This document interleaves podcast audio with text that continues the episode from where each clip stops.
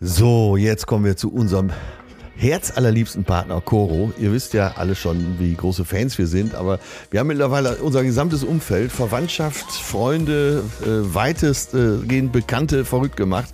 Es ist wirklich klasse. Ganz egal, ob ihr Müsli, Kokoswasser, Sanddornsaft, Aloe Vera, Ingwer-Shots, Nüsse, Snacks, Superfood, Kartoffelchips, alles fair gehandelt gute Preise direkt vom Erzeuger zu euch und so verpackt, dass man kein schlechtes Gewissen hat, wenn man es verzehrt. Also Coro können wir euch nur empfehlen. So, und wenn ihr Bock habt, da satt zu sparen, dann gebt doch einfach beim Ende vom Einkaufen den Code FÜHLEN ein. FÜHLEN mit UE, dann gibt es satte 5% Rabatt auf den gesamten Warenkorb.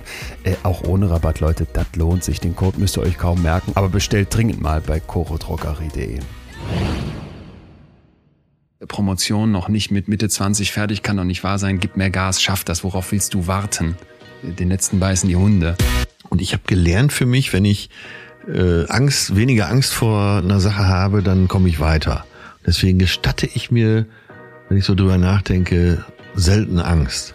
Und dann äh, muss ich mich da auf jeden Fall hart regulieren. Dass das, ah, ja. äh, und dann äh, lasse ich der diesem Gefühl keinen Raum. Und gestattest dir das dann nicht so? Ja. Betreutes Fühlen. Der Podcast mit Atze Schröder und Leon Windscheid.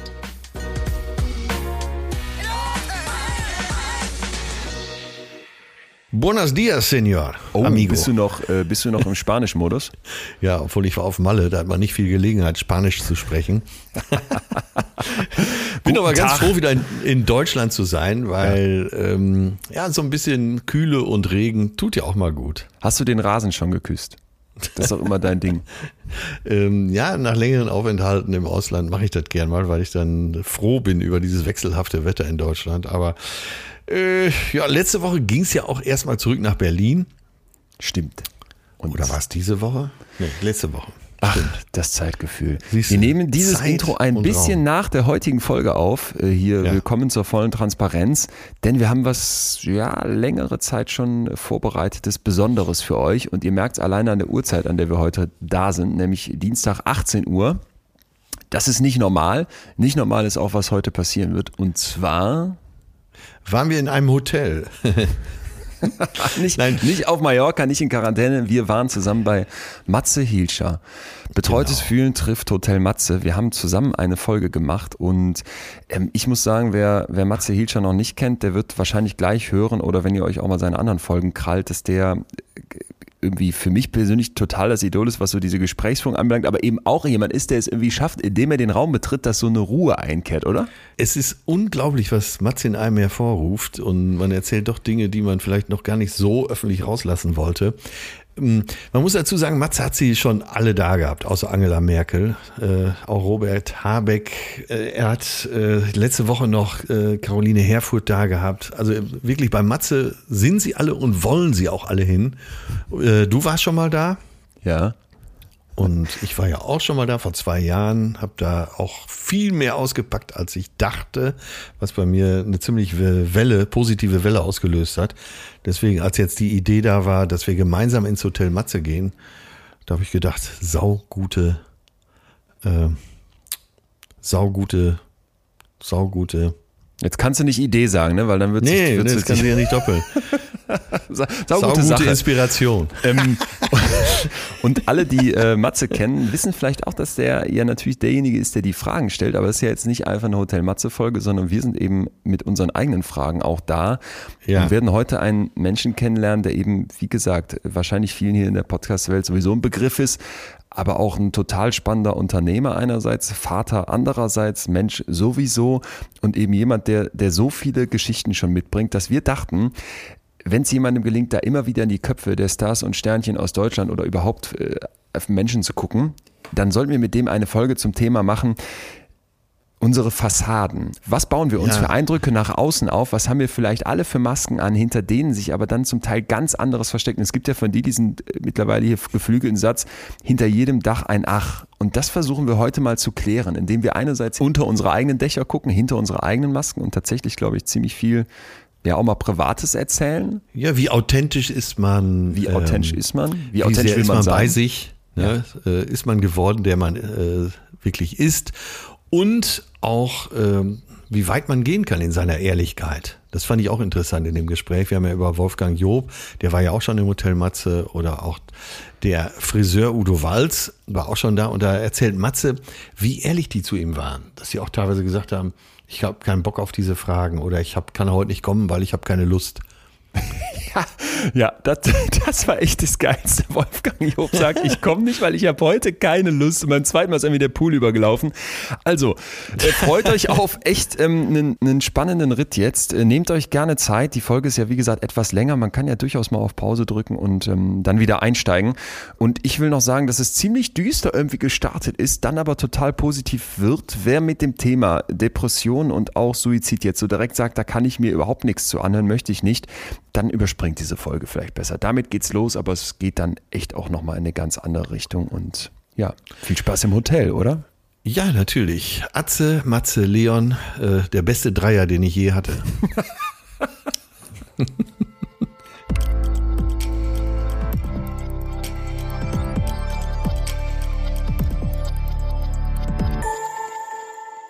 Wenn man mal einen schweren Tag hat, dann geht nichts. So als wärst, würdest du in Ketten liegen. Aber das ist ja eigentlich ein ganz guter Umgang auch innerhalb der Familie, dass da so ein bisschen darüber gesprochen wird, als äh, äh hast du deine Impfung schon ja, mäßig, sondern ja. hast du deine Depression schon, ja, und wie Ja. sieht's jetzt aus? Und also, wenn die Familie das so kennt, Das, äh, ich, uns blieb ja gar nichts anderes übrig, also der nachfolgenden Generation. Weil äh, teilweise geht's ja auch in die Gene schon, so die Theorie, dass unsere Kinder, also die dritte oder vierte Generation, da teilweise auch äh, schon so Gedanken haben. Äh, also die, die Tochter meiner äh, Cousine, die hatte äh, schwerste Selbstmordgedanken und meine Patentochter hatte auch eine Zeit lang immer, hat so... Äh, also keine Todessehnsucht, aber hatte so, so Todesträume. Und dadurch, dass wir offen drüber gesprochen haben und eben äh, da auch äh, mit Therapeuten Gespräche hatten, hat sich das so ein bisschen wieder rausgeschwemmt. wie hat sich das in der Familie klar gemacht? Also das ist so ein, naja, das sind, also ich meine letzten Endes, ich sag gerade so mit, mit, mit, äh, es ist, als würde man über ein, hattest du Fieber schon dieses Jahr? Also das ist, dass es da so ein, so ein Common Sense gibt, wie man darüber redet. Naja, je nach äh, Teil der Familie anders. Also die, die stark betroffen sind, wo dann äh, die Familie, wo sich äh, Vater umgebracht hat, erhängt hat. Und da gab's die Zwillingsbrüder und beide Zwillingsbrüder äh, haben sich unabhängig voneinander äh, erhängt. Der eine im Wald, der andere im Krankenhaus am Siphon erdrosselt. Dass die sich mehr damit auseinandersetzen müssen als Ja. Äh, ich, weil mein Vater hatte das nicht. Das war eben auch seine Leistung, glaube ich, da äh, den Schalter so umzulegen. Aber klar, wenn man dann geforscht hat, ich habe mich dann irgendwann auf die Reise gemacht, habe äh, so die älteren Tanten, Onkel, die noch lebten, befragt, was war denn da los? Und dann kam ja alles raus, was totgeschwiegen wurde, dass mein Vater eben aus einer Familie kam, wo wo es eine Erleichterung war, dass er dann irgendwann zur Wehrmacht ging, weil äh, dann war der Tagesablauf so ein bisschen netter. Und die beiden Zwillinge zum Beispiel, die haben ihre Mutter, da waren die beide elf, erhangen auf dem Dachboden gefunden, elfjährige Kinder. Und zur damaligen Zeit, das war noch vor dem Zweiten Weltkrieg, äh, hat die Polizei erstmal die beiden Elfjährigen eingesperrt für eine Woche. Das ist ja fast, äh, fast unverständlich, dass sie sich erst so spät im Leben umgebracht haben. Wow. Ja. Das, Die dann, die dann, oh ja, krass. ja. Ja, und äh, wie gesagt, wir sind jetzt, wir sind dann eben die nachfolgende Generation und wir haben ja nur die Chance, so einigermaßen heiter darüber zu sprechen. Das ist, geht wahrscheinlich auch wirklich noch so, dass man so ein bisschen, also du hast, schreibst ja auch ein Buch über Trauer und so weiter, ne? wie, wie geht man mit Trauer um? Und das ist diesen, diesen, das erste Mal drüber, diesen Leichenschmaus, dass man irgendwie wirklich das versucht, irgendwie anders aufzuarbeiten, als jetzt ganz in Schwarz zu sein, sondern irgendwie versuchen, Humor da einfließen zu lassen. Ja, und je bewusster es ist, desto mehr du weißt, woher es kommt, desto leichter ist es aufzulösen. Ja. Und auch wie wir mal in der Humorfolge hatten, dass wir halt gesagt haben, bestimmte Sachen sind so tabuisiert, dass du sie überhaupt erst mit Humor über so einen Hebel hinkriegst anzusprechen, ne? Ja. In einem Witz verpackt das Unmögliche sagbar machen. Das ist ja ein Gedanke, den man auch aus ganz anderen Bereichen kennt. Und das kann ich mir dann bei dir natürlich vorstellen. Ja, äh, man kennt ja diese Humorlösung äh, auch aus Krisengebieten, aus Ja. Äh, Ja, ja. im Krieg und so weiter, dass man bestimmte Sachen eben nur noch ertragen kann, wenn man sich drüber lustig macht. Und Ja, oft ist eben so ein Weg daraus. Ne? Die Theresa Enck hat das genauso erzählt. Wir hatten dann Ja. auch unseren schwarzen Humor und unsere Witze, die wir darüber gemacht haben und anders wäre es auch gar nicht gegangen. Aber sie meinte halt, sie haben auch oft über Suizid gesprochen und dass er es wirklich machen würde, hätte sie halt nie gehofft. Er war ja in Behandlung. Aber schlichtweg dieses Funktionieren müssen und dieses raus auf den Platz gehen und er hätte ja auch immer gesagt, der Torwart ist in einer, in einer disponierten Position. Das hätte er durchgezogen und weitermachen müssen. Und er hat es dann nicht gepackt. Und da war halt der Therapeut, der behandelnde Therapeut in Köln, meine ich, und er war halt in Hannover dann. Ja. Und ähm, das fehlte dann. Also es war, es, es war vor allem dann für mich beruhigend zu hören, als ich den Chef der Deutschen Depressionshilfe gesprochen habe, Professor Hegel, als er gesagt hat, ich habe zwei Jahre gebraucht als Vollprofi, bis ich wusste, was Depression ist. Und das hätte ihm ein Kollege letztens nochmal gesagt. Du denkst, das ist irgendwie dieses, jenes, solches greifbar. Wenn du die Kriterien nach DSM nimmst, das ist so unsere Bibel als Psychotherapeutin, Psychotherapeutin bin ich ja gar nicht, aber in der Psychologie, und die kombinierst nach dem Motto, schläfst du mehr oder schläfst du weniger? Hast du, hast du Gewichtszunahme oder Abnahme? Bist du erregt, egetiert oder eher runtergefahren.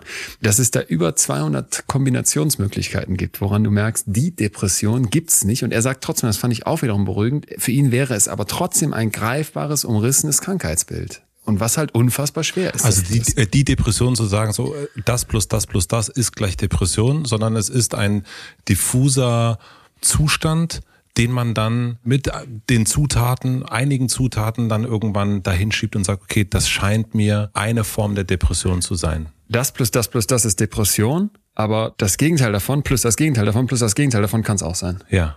Also jetzt in der Komplexität. In der Aber äh, so in der Breite der Bevölkerung ist Genau. doch wichtig, dass es wirklich als Krankheit begriffen wird. Ja. Und man nicht eben versucht, jemanden rauszuziehen und zu sagen, komm, wir gehen mal schön essen, dann geht's dir schon wieder gut. Und ich hadere die ganze Zeit mit einer Stelle, weil ich nicht weiß, wie, ich habe noch nicht die Gegenstimme und die habe ich immer gerne in diesen Themen. Beide. Professor Pollmecher, der leitet die Gesellschaft für Psychotherapeuten und Psychiater in Deutschland und die Chefin der Charité Psychiatrie, ähm, Häuser Collier, tolle Frau.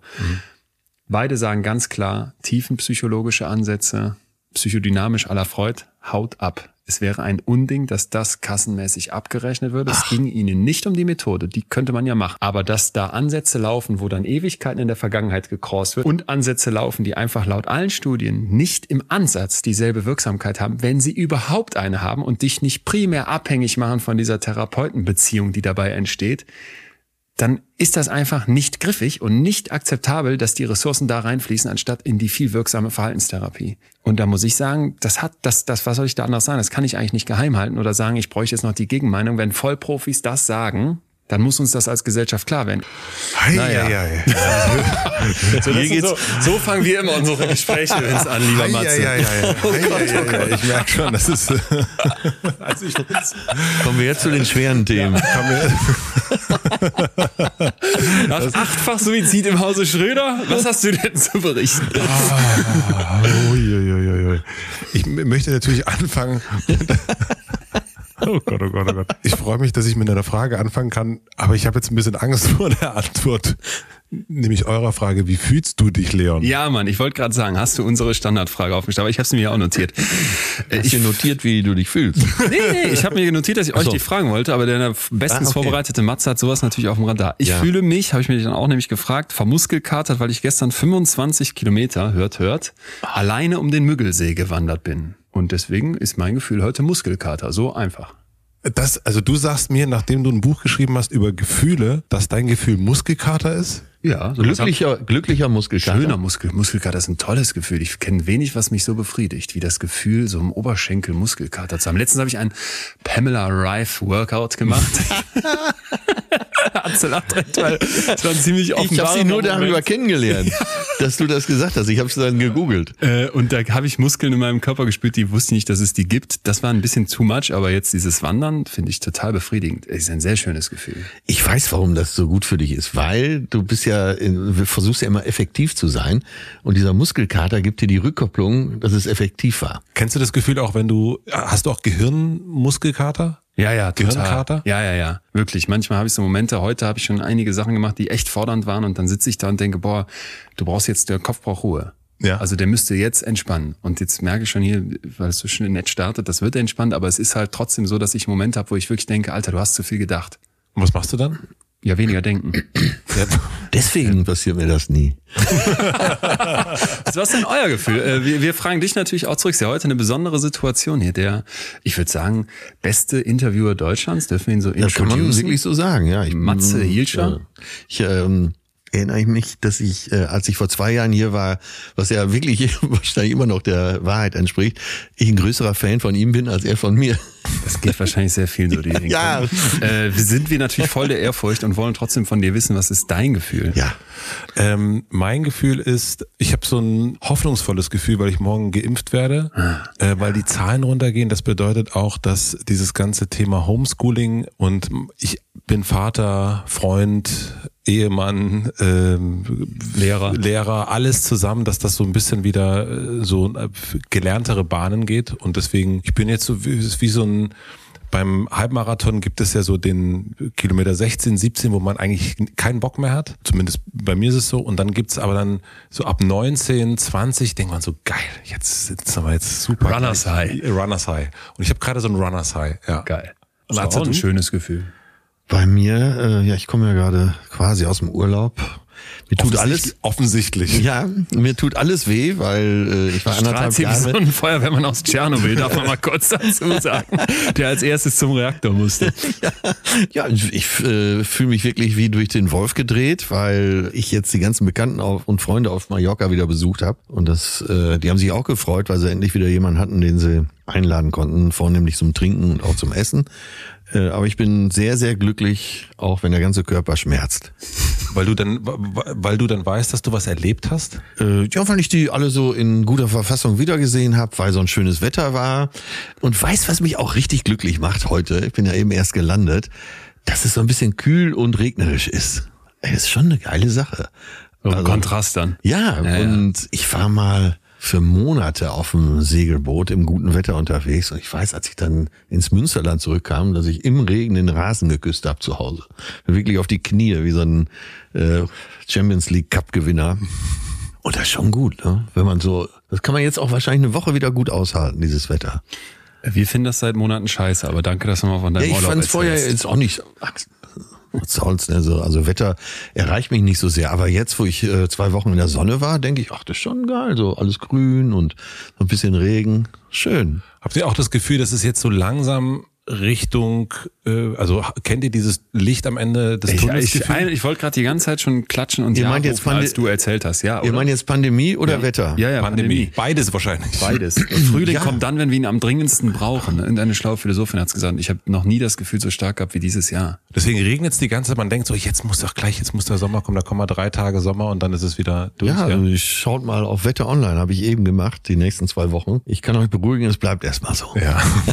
ja, Nee, aber so mental, Pande- pandemiemäßig ist doch richtig. Ja, absolut. Ist so, Voller- äh, um jetzt beim, Euphorie. beim Bild äh, Marathon zu bleiben, als würde man jetzt bei Olympia endlich ins Stadion einlaufen und da nochmal die letzten äh, Jens 1000 Spahn Meter steht oder schon klatschend im Ziel und drückt dir gleich so einen Powerriegel in die Hand. Freitag krieg ich AstraZeneca. Ja, ich hätte wäre bereit, weil immer dann alle so kritisch fragen, oh Astra, wir haben drüber gesprochen. dass Ey, das ist so bescheuert, ne? Das ist so bescheuert. Keiner weiß doch. das, das, ne? Und, und diese. Wir haben doch gelernt jetzt in, der, in diesen anderthalb Jahren, dass alle Virologen sind. ja, total. alle sind, alle sind ja Virologinnen und Virologen. Gestern stand ich auch, als ich zum Müggelsee gefahren bin, in der, im, im- Bus und da stand da so ein Typ mit seiner Maske se- völ- in einer Selbstverständlichkeit so unter der Nase getragen, dass ich schon sauer wurde, als dann noch in altdeutscher Schrift alles Lüge drauf stand. Oh mein Gott. Gedacht, was ist hier Lüge, junger Mann? Und was, was, was, ah. Und ähm, ich wäre wirklich bereit, ich würde mir Altdiesel spritzen lassen, wenn irgendein Experte sagt, nimm. Weil es sind eh alle Experten und ich will nur diesen Scheiß nicht kriegen. Ja, aber es ist, da geht's jetzt auch schon wieder um Marke, Marke, Marke. Nicht nur wie bei Klamotten, auch beim Champagner. Ne? Welchen Champagner hattet ihr denn? Höf Clicquot ist dann so quasi Astra, aber so ähm, Röderer Kristall ist dann BioNTech. BioNTech ist ja gefühlt so Mercedes S-Klasse. ne? ja. Ja, und die, so unsere westliche Arroganz ist natürlich der Russe mit seinem Sputnik. Ja, ja, stimmt, das Pieper. Ey, stell mal vor, du sagst jemand, ich habe Sputnik drin, das gilt wie nicht geimpft. ne? Und wahrscheinlich stellt sich irgendwann raus, ist der Beste. Darüber habe ich mich auch so geärgert, weil ich dann immer denke, versetze ich mal in die anderen Köpfe. Diese Arroganz gegenüber anderen Ja. Ländern und so ganz anderen Systemen, die ist so schäbig und das habe ich beim, beim Impfen nochmal wirklich gedacht. Alleine, dass es so russisch ist, hat so in ganz vielen Köpfen, glaube ich, so ein Nicht, du schüttelst Aber es hat ja die Pandemie im Allgemeinen gemacht, ne? mit diesen äh, fürchterlichen äh, Tabellen, wer ist denn jetzt wie gut und es ist wie so fußballmäßig, äh, mäßig, so, Ja, so, so ja, ja, genau. Bundesliga. Wie Bundesliga, genau. Und, äh, und ich fand das wirklich grauenhaft und dieses so hämische, ach guck mal, die Amis, also das ist ja wirklich so. Und natürlich der deutsche Impfstoff, ist klar, der, Der deutsche, deutsche. Impfstoff. Ja, Ist ja klar, dass die Italiener jetzt so hohe Zahlen Ja, haben. Die aber- halten sich ja nicht an die Regeln. So sind die ja, ja. Ungewaschenen, ja. Und dann äh, ist das so ein Forscherbärchen mit türkischen Wurzeln. Aber in dem Fall sind die natürlich, also es ist auch Mainz, das ist ja schon, das sind schon echte Deutsche, ne? das muss man schon sagen, oder? Und die finden wir alle klasse, bis zu dem Punkt, wo dann diskutiert wird, was denn jetzt eigentlich mit der Freigabe der Patente und es dann heißt, nee, da sind die beiden auch gegen. Ich weiß nicht, was die für eine Marktkapitalisierung ihres Unternehmens mittlerweile haben. Es geht um Milliarden, die sie sicherlich auch mitverdient haben.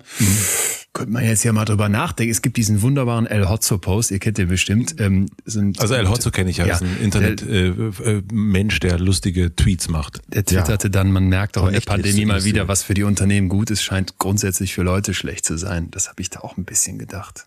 Ja, das ist ein Bild, was in der Öffentlichkeit von Unternehmen so, aus, Ja, so ja, gezeigt ja. wird, auf jeden Fall. Wenn ihr äh, gewusst hättet, dass das Ganze so lange geht, also wenn ihr im März letzten Jahres, bei mir war es so der 13. März, äh, das war für mich so der, der erste Tag, äh, Freitag der 13., wo ich dachte, okay, jetzt passiert was. Wenn ihr gewusst hättet, dass es so lange geht, was hättet ihr rückblickend anders gemacht in dem Jahr? Oder anderthalb Jahren?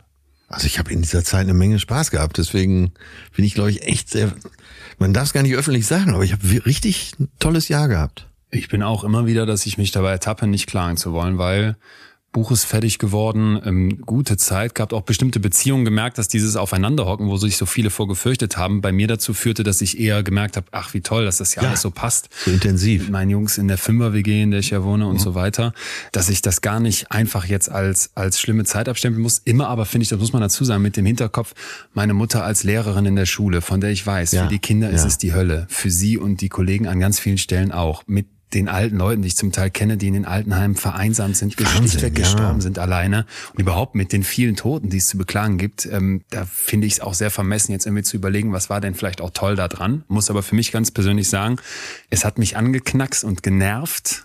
Aber ich habe in den letzten Wochen sehr viel mit Forscherinnen und Forschern und auch leitenden Klinikchefs und Chefinnen gesprochen, die mir alle sagen, Leute wie du, die werden da so durchkommen. Es geht um die, die vorher schon Schwierigkeiten hatten und die vielleicht nicht in so einer privilegierten Situation sitzen. Und um die mache ich mir schon Gedanken. Unisono haben die mir gesagt, das wird nachhallen. Ne? Also wir schieben jetzt eine Bugwelle vor uns her von Leuten, die nicht in die Therapien kommen konnten, weil die Plätze reduziert waren. Wir schieben, denk doch an Idötzchen, die, die erstes Schuljahr. Du kommst in die Schule und kannst da nicht hin. Nicht die Schultüte in die Hand nehmen. Das erste, die erste Unterrichtsstunde per Zoom. Was für eine Hölle. Und denk ans Altenheim. Du wirst eh schon selten besucht und dann gar nicht. Ja, aber deswegen müssen wir das nochmal unterstreichen. Äh, alle Eltern haben diese Zeit ja ganz anders erlebt als wir beide jetzt. Wir waren ja in der komfortabelsten Situation, die man in so einer Pandemie überhaupt nur haben kann. Keinerlei Verpflichtungen, äh, okay, Restaurants und Kneipen dicht, aber äh, man kann ja auch zu Hause sitzen. weiterarbeiten. Weit an vielen Äh, Stellen, genau. nicht auf Tour, ist klar, aber wir konnten diesen Podcast weitermachen und eben schreiben, was auch immer. Aber mal an dich dann deswegen, wenn du jetzt sagst, 13. März 2020, jetzt ist bald Sommer 21, Ja, ja. das ist ja einfach echt eine ultra lange Zeit. Es ist super lang, ja. Was, würdest hättest du anders gemacht? Unisono. Ihr seid, ihr seid, wir sind alle so- zusammen. Ihr, seid, ihr macht einen Podcast Ich muss mal kurz sitzen und sagen, dass wir hier mit einer Glasscheibe getrennt voneinander sitzen, Atze und ich nebeneinander wie so ein Tech-Team dir gegenüber. Und mir ist immer noch nicht ganz klar, wer jetzt wen interviewt, das ist ja auch egal, aber ähm, dass wir so unisono sprechen, liegt einfach daran, dass wir so viel aufeinander hängen.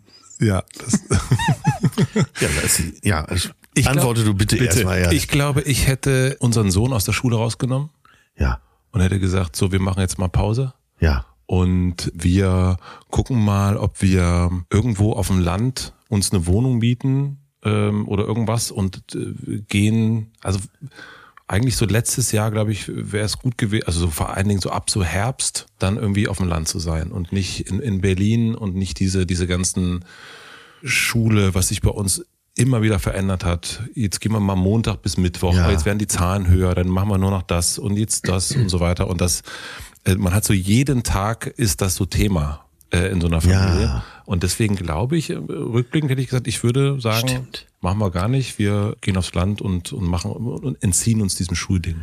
Was hast du denn am Anfang gedacht, wie lange der Spuk geht? Ich erinnere mich an ein Gespräch mit einer Kollegin Wiebke und das war dann Ende März und ich meine gesagt zu haben, naja, ich glaube schon, dass das bis September geht. Ah, okay. Und sie war total sauer auf mich als, als Chef und sah, also war so enttäuscht. Äh, weil dachte, Pessimismus? ja, ja, weil sie dachte, Mai, Juni. So. Ja. Ähm, und da, also die Fantasie fehlte mir komplett, dass ich dachte, dass das irgendwie im Juni dann schon vorbei sein könnte. Nee, aber ich habe so September habe ich gerechnet eigentlich. Ja. Ich hatte vier Tourtermine, die ich nicht spielen konnte, weil es dann, weil dann der Lockdown kam. Und die haben wir auf Oktober verschoben. Und ich war sicher, dass ich die spielen würde. Ah, Das hast du wirklich auch gedacht? Ja. ja. Ich weiß gar nicht, warum man sich da so verschätzt hat oder warum wir uns alle da ja so verschätzt Weil wir haben. kein- Hoffnung. Weil wir, ich, ich glaube, es ist, es ist Hoffnung wäre mir zu positiv. Ich glaube, weil wir so dermaßen keinen Bock aufs Negative hatten. Ja. Wisst ihr, wisst ihr, was ich immer so empfinde, was jetzt so sehr klar geworden ist? Diese Idee, das, es muss immer glücklich, man muss immer glücklich sein. Und hey, wir haben doch den Anspruch hier in so einer Happiness-Gesellschaft, wo alles da ist, wo wir in Saus und Braus sehr viele zumindest leben, dass das einfach ein Trugschluss ist und dass du auch verkennst, mit welcher Selbstverständlichkeit du da eigentlich was ultimativ Positives lebst, was viele Generationen gar nicht gelebt haben, viele Jahrtausende Menschheitsgeschichte nicht im Ansatz kannten. Das wird jetzt klar. Und es war schon immer falsch, glaube ich, diese negativen Gefühle zu versuchen zu verdrängen und sich da gar nicht auf diesen Gedanken einzulassen. Und es ist uns jetzt nochmal richtig bewusst geworden. Das funktioniert nicht. Das funktioniert in der Corona-Pandemie mal gar nicht. Es hätte auch sonst, glaube ich, irgendwann zum ziemlichen Krach geführt. Nein, ich habe das so empfunden, dass ähm, so die letzten Jahrzehnte ging es ja immer weiter, immer schneller. Ja. Nichts äh, war unmöglich. Äh, Internet wird immer schneller. Du konntest morgens buchen und äh, quasi abends in New York sein. Und dies war so eine Zäsur. Man weiß, jetzt kann man natürlich sich alle möglichen Szenarien ausdenken, äh, wer uns das geschickt hat. Aber äh, da ich nicht so esoterisch bin, dass ich denke, dass äh, da irgendjemand dran schuld ist. Aber es war wahrscheinlich eine Entwicklung eben äh, gemeinsam mit der Explosion der Weltbevölkerung, dass sowas auf uns zukommt. Und es wird ja sicher nicht das letzte gewesen sein. Wird es einen Moment geben oder gibt es einen Moment, den ihr so, wir haben uns schon mal unterhalten über so äh, eingefrorene Momente, die man Jo. so versucht festzuhalten. Und gibt es so einen bei euch in dem, in dem Pandemiejahr, ich nenne das jetzt mal Pandemiejahr, obwohl es anderthalb Jahre sind. Der eine Moment, also wir haben äh, in unserer schönen Wohnung in Hamburg zu zweit äh, gern mal Restaurant gespielt, freitags oder samstags abends. Meine Perle ist eine exzellente Köchin, die kocht Ja. auf sehr hohem Niveau und dann haben wir im Esszimmer halt äh, so unseren Tisch reserviert und dann Also wie, wie, also ihr habt dann vorher Ja, an, haben- euch selbst angerufen? das jetzt nicht. Aber so, Sag mal, habt ihr noch ein Sagen wir mal so vom, also wir haben es schick angezogen und dann gab es eine Uhrzeit, es gab ein Date und dann ähm, haben wir uns da an den Tisch gesetzt und äh, so im Verlauf des Abends, wenn wir betrunkener wurden, haben wir auch mal rüber gegrüßt zu anderen Tischen und so. Aber wir haben schon so getan, als wären wir im Restaurant. Und wie habt ihr das mit der Bedienung dann gemacht?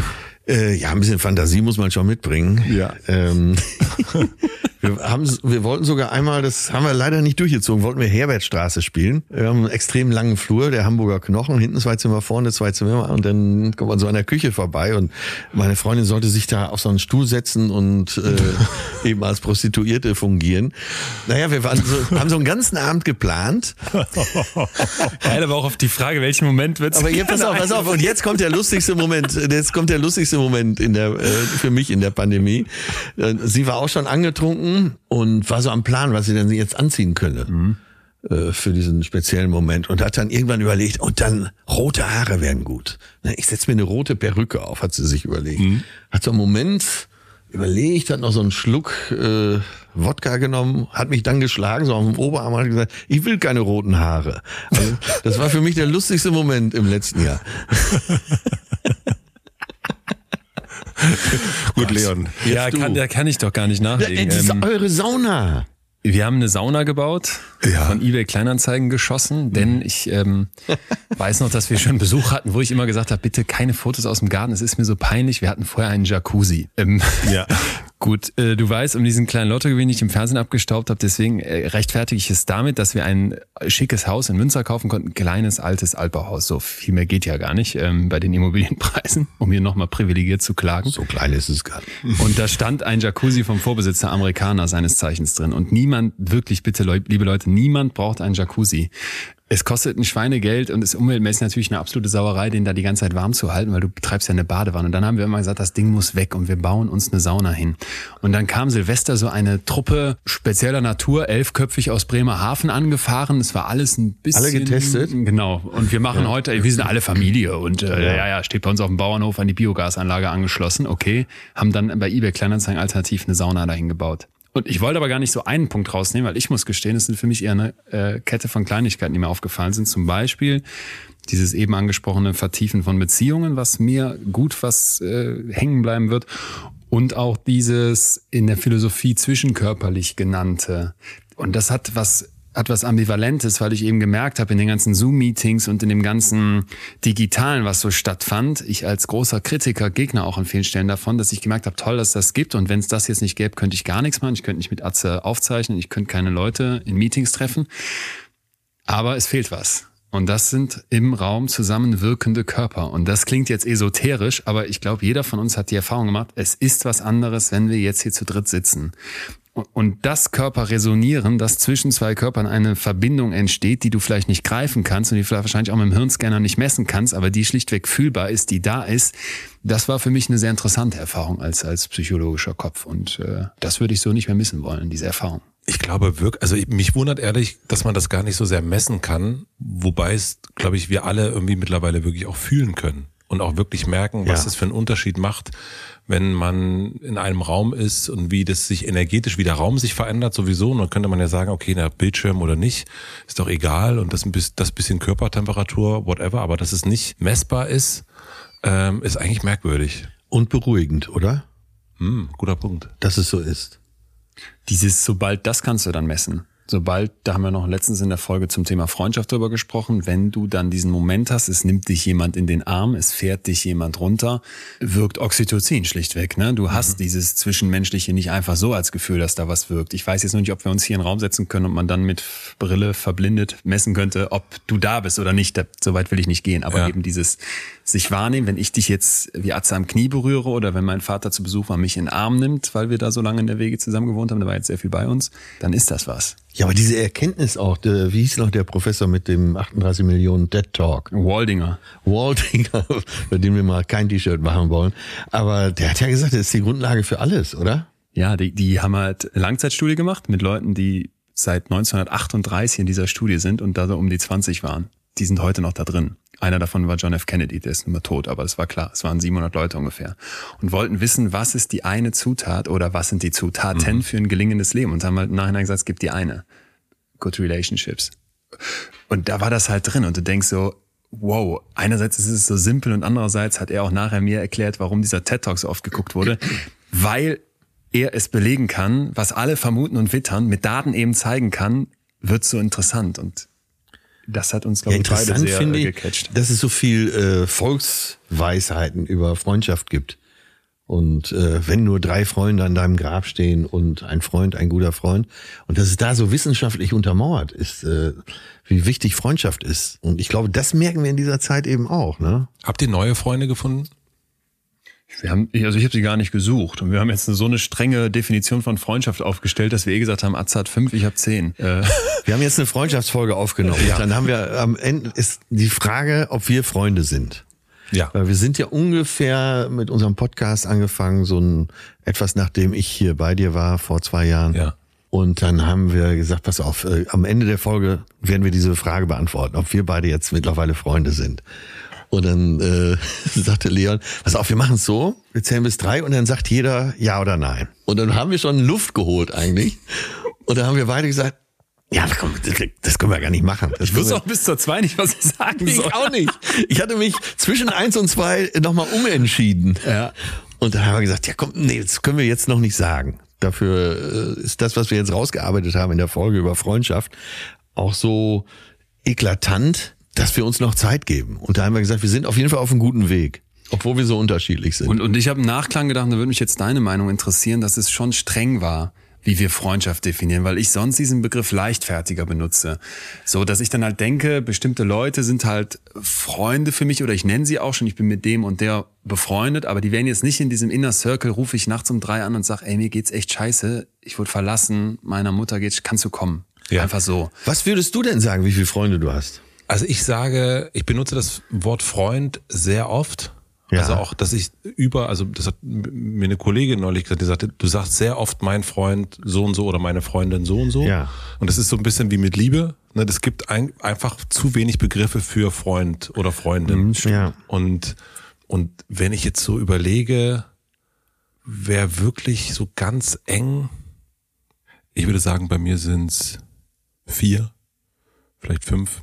Dazu zählt dann auch meine Frau an erster Stelle. Und was ist Also dann für dich so- der Punkt, weshalb du sagen würdest, die vier sind's? Ach, das ist so ein, ich glaube, äh, vor allem ein, wir könnten, und glaube ich hier, also ich könnte mit jedem von dem hier in diesem Raum sitzen und wir müssten uns nicht, nichts erzählen und wir wüssten, wie es uns geht. Ah, okay. Und das ist irgendwie so das, das Gefühl, ja. Was würdest du denn sagen, wie viel wissen die von dir? Oh, das ist eine sehr gute Frage. Ähm, ganz unterschiedlich viel. Also so, weil es, weil zum Beispiel Angelo, das ist einer meiner ältesten Freunde, den kenne ich seit ich 14 bin. Und der kennt, mit dem habe ich Musik gemacht, mit dem saß ich jahrelang im Bus quasi und der kennt mich sozusagen in allen Aggregatzuständen. Ja. Auf jeden Fall mehr als meine Frau. Aggregatzustand. länger ja wahrscheinlich Auch auch. länger Ja, und ja. hat einfach auch so eine Entwicklung sozusagen, also so ein Begleiter. Äh, Mario kennt mich wiederum als ein, glaube ich, auch nochmal einen anderen helfenderen Menschen, glaube ich, als andere unter Umständen, kann ich mir vorstellen. Aber wie viel, also es ist sehr schwer zu sagen, wie ist sehr, schwierig, es ne? ist sau schwer zu sagen. Also ich glaube schon, dass ich sehr ehrlich bin, aber es gibt schon Sachen, also aber das ist irgendwie so, die Frage ist, kennt man sich denn selbst gut genug? Genau. So, und da müssen wir jetzt ja mal ein bisschen das Beste aus beiden Welten dieser Podcasts, die hier heute so schön aufeinandertreffen, reinbringen, weil wir ja bei uns zumindest immer irgendwie das Thema schon abgesteckt haben und benennen wollen. Auch zum Anfang, wir wollen heute ja ein bisschen darüber sprechen, erklären, wie stellen wir uns eigentlich nach außen dar und was ist wirklich in uns los? Und können wir und wollen wir uns überhaupt so zeigen, wie wir sind? Wir beide, Matze und ich hatten mal im Vorgespräch so diesen Arbeitstitel, unsere Masken, ist natürlich scheiße mit Corona als Arbeitstitel, deswegen ähm, die Fassaden, wir haben schon oft über sowas äh, teilweise gesprochen, aber wollten dem jetzt mal hier mehr Tiefe widmen. Ja, wir haben da ja schon oft drüber gesprochen, wie schwierig es ist, authentisch zu sein. Ja. Kann man überhaupt ganz authentisch sein? Und der Vergleich, den ich mal gebracht habe, äh, ne, ein Mensch, der auf dem Sofa liegt, schläft und furzt, ist wahrscheinlich authentisch. Aber sobald er äh, sein Bewusstsein benutzt, äh, wird er ja immer irgendeine Pose einnehmen. Ja. Es klingt, klingt jetzt vielleicht zu dramatisch, aber äh, wir, jetzt, ich komme jetzt nochmal auf die Freundschaft zurück. Ähm, wir haben das Thema behandelt, weiß dein guter Freund alles von dir? Ja. Und wir kamen drauf, dass es nicht gut ist, wenn jemand alles von dir weiß. Zehn Prozent hatte Diese- so eine diese- Hörerin ja. geschrieben, wäre gut, wenn die geheim blieben. So 90 Prozent. Und da haben wir sofort gedacht, da ist was dran. Weil dieser komplette Seelenstriptease, dieses ich offenbare mich komplett, was ich zum Beispiel sehr oft bei Instagram und Social Media mittlerweile wahrnehme, dass Leute das vermeintlich tun und ich das Gefühl habe, ihr tut's in Wirklichkeit überhaupt nicht, weil ihr gar nicht noch nicht damit abgeschlossen habt, was ihr jetzt hier gerade schon breit tretet öffentlich. Nehmt euch doch mal einen Teil mehr Zeit dafür und lasst es für euch sacken dass das vielleicht auch was ist, was geheim bleiben sollte oder dass das auch okay ist, wenn das nur in dir ist und vielleicht auch gar nicht von dir ganz ergründet ist. Also diese Idee, jemand kennt mich zu 100 Prozent, das kam uns beiden auch sehr spanisch vor. Und die Verantwortung für deinen Freund ist ja dann auch viel zu groß. Das kann ich mir auch vorstellen. Und aber vor allen Dingen, also würdet ihr sagen, dass ihr euch kennt Jetzt Jeder selber oder? Jeder selber? Ach so. für sich? Nee. Nee, auf keinen also Fall. Äh, jetzt, da passt natürlich Nietzsche wieder, werde der du bist. Ja. Äh, und das ist das Schwierigste, der zu werden, der man ist, oder der auch zu sein, der man ist. Äh, Oder Rilke, lebe die Fragen. Und ich muss, du hast mir ja äh, letzte Woche, als wir telefoniert haben, diese Folge mit Markus Gabriel empfohlen. Ähm, Der für hier alle betreutes für Hörerinnen und Hörer, die bitte Leute hinter die Ohren tätowieren, schreiben, notieren im Kalender, hört euch das Ding an. Das ist eine Folge mit einem zeitgenössischen Philosophen, sonst wird er hier nicht sitzen können. Ähm, Philosophieprofessor, extrem jung schon geworden. Und ich fand bei manchen Sachen war ich nicht d'accord, ist auch, glaube ich, selbstverständlich bei einem Drei-Stunden-Gespräch. Und bei so vielen anderen Sachen hat er in mir so sehr am Bilderrahmen gerüttelt und gedacht, ach du, ich da saß da und achte, der spricht mir aus der Seele. Der, der schafft es zu benennen, was ich fühle. Und ein Satz ist mir hängen geblieben, hat er selber zitiert, complexify your life. Von Gerd Gobel, ja. Macht dein Leben kompli kompl komplizierter, komplexer und Ja. betrachte dich nicht als fertig, sondern als eine, ein reisendes Fragezeichen mal in meinen geil. Worten. Ja. Da hast du mich äh, so abgeholt mit der Folge, wo ich sofort dachte, jo, das ist es. Wie könnte ich sagen, ich kenne mich zu 100 Prozent? Was ist denn ich? Genau, was ist ich? Und deswegen glaube ich, ist auch dieses, dass sich jemand anders kennt. Ähm, also das merke ich allein schon. Ich meine, Ja. ich, meine Frau, äh, ihr zu erklären manchmal Dinge, die in mir so drin sind und wo die, sehe ich dann manchmal so auf dem Sofa, da guckt sie mich an und, die, und so, hm, jetzt weiß ich nicht genau, was ich sagen soll. Ich verstehe dich noch nicht so richtig. Und dann merke ich selber, ja, ich mich ehrlich gesagt auch nicht. Ja.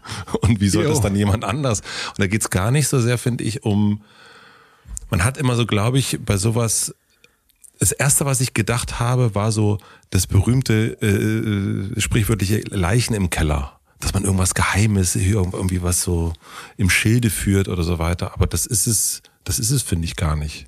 Ja, hinzu kommt ja auch noch, dass äh, Sachen weggedrückt werden, die du auch wirklich nicht mehr weißt, die, die du in deinem Unterbewusstsein irgendwo vergraben hast. Ja, ja. Äh, deswegen kann man sich, glaube ich, auch nicht zu 100 Prozent kennen. Aber ihr würdet noch nicht, dass ich das richtig verstehe, noch nicht sagen können, ihr seid Freunde. Das heißt, ihr benutzt das Wort sehr, sehr ausgewählt. Bei dir sind es fünf, bei dir sind es zehn.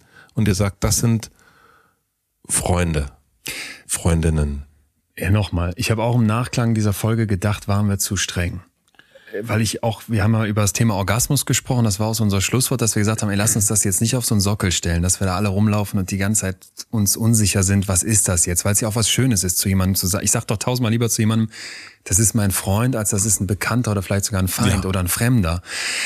Und trotzdem waren wir auch der Meinung, als wir so uns durch die Folge gearbeitet haben, es war für uns auch eine relativ lange, für dich wäre es eine kurze, so ich glaube anderthalb Stunden, fast zwei Stunden. da lachst du nur ja, müde. eine Stunde 50. Eine Stunde 50, so dass wir halt gesagt haben, ey, es gehört aber eben das und das und das dazu und da fehlten dann so ein paar Aspekte. Wir haben, glaube ich, so zehn Sachen gehabt. Gemeinsame Zeit, ähm, wissen, wie der Furz vom anderen riecht, ist mal vereinfacht gesagt, ne? Und die Tiefen gehabt haben, die Geheimnisse kennen. Und bei manchen dieser Fragen konnten wir eben noch nicht Ja sagen, Ja. wenn es auch nur wenige waren. Und dann waren wir halt so streng zu sagen, nö, dann Am Anfang der Folge hätten wir es vielleicht noch eher gesagt als am Ende.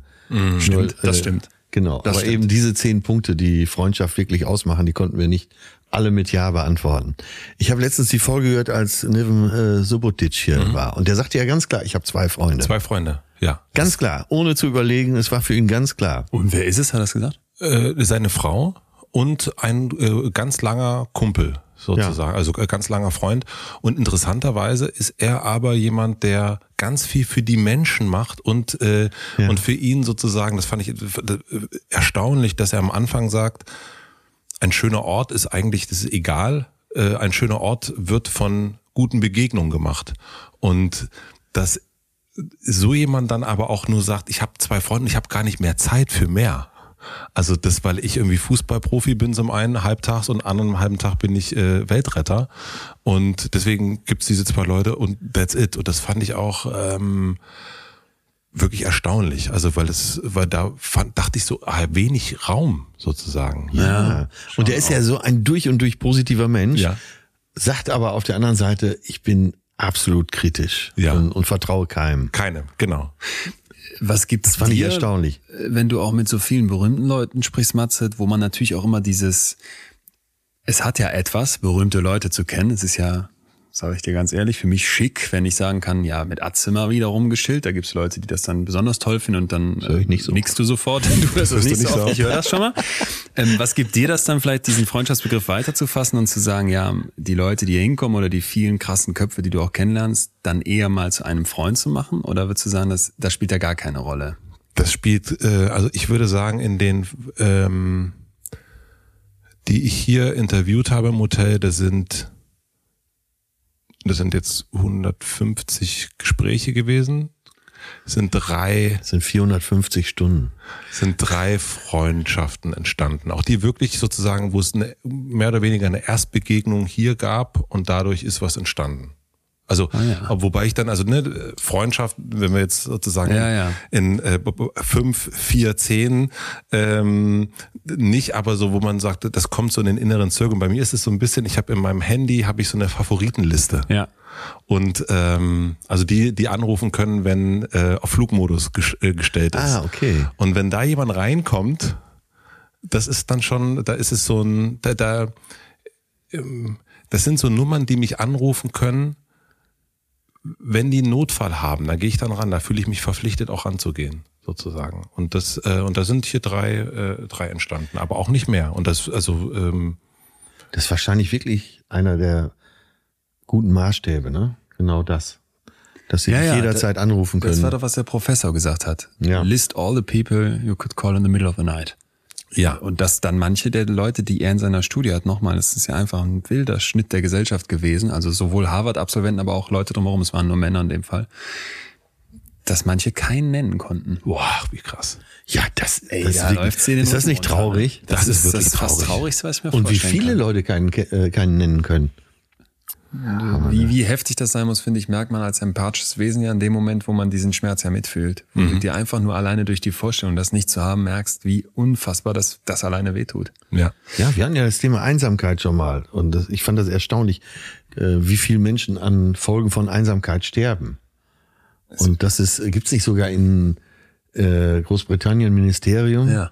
Für dieses Thema? Loneliness, Ministry of Loneliness, weil die halt einfach sagen, uns, uns sterben die Leute aufgrund von Einsamkeit. Und das ist ja so gesehen nicht die Einsamkeit, die dich kaputt macht, sondern es ist eben das, was wir eben standen, das fehlende Zwischenmenschliche. Ja. Und das ist zum Beispiel auch der Punkt, weshalb wir diese Gefühle so spannend finden, weil man ja gerne auf Gefühle guckt und sagt, ach, das, was soll das sein? Wie Ja. willst du dieses Zwischenkörperliche, was wir spüren, außerhalb des Zoom-Meetings, wie willst du das messen? Dann hat das so was Esoterisches oder Ungreifbares und vielleicht was wenig Naturwissenschaftliches, aber es ist es eben doch. Und dieses Fühlen von Einsamkeit, dass das wehtut, dass sich das schmerzvoll anfühlt, von anderen abgestoßen, abgelehnt zu werden, das ist, weil dein Organismus danach schreit, verbunden zu bleiben. Ja. Und der lässt dich kaputt gehen, wenn das nicht da ist. Verdammt, der Komiker in mir macht sich gerade schon wieder selbstständig. Äh, Das ist jetzt sehr englisch natürlich, da könnte man das in die Serie verpacken. Also ich sehe so 500 Leute auf einer Beerdigung und, äh, und du sagst, ey, ich denke, er ist an Einsamkeit gestorben. Ja, aber er war sehr beliebt. Ein fettes Erbe, ne? Das muss man auch irgendwie Das ist äh, Ricky, äh, Ricky Gervais ist das jetzt gerade gewesen. Ja, So würde ich sagen, ne? Ja. Also so ein bisschen äh, Afterma äh, Afterlife. Afterlife. Ja, ja. Ähm, Atze, du hast gerade Nietzsche zitiert. Ja. Werde der du bist, ja? Ja. Und bei unserem Gespräch vor zwei Jahren, da hast du ganz am Ende gesagt, oh, jetzt kann ich nochmal Nietzsche rausholen. Ja. Äh, aber da muss ich ein bisschen vorsichtig sein, weil meine Atze-Fans, die, Ich will sie nicht verschrecken. die sollen ja nicht, die sollen das eigentlich nicht so wissen. so. Und, so äh, ehrlich hast du es gesagt. Ja, ich ja, seit dem Interview hier bei Matze hat sich ja sowieso viel äh, für mich verändert Ja. in der öffentlichen Wahrnehmung, aber auch wie ich der Öffentlichkeit gegenüber trete. Danke nochmal dafür. Vor allen Dingen weiß ich seitdem, was ein Podcast ist. Ist ja auch nicht schlecht. Ähm, ja, das hat sich ganz verändert. Jetzt könnte man sagen, so vorauseilend äh, Imagekorrektur.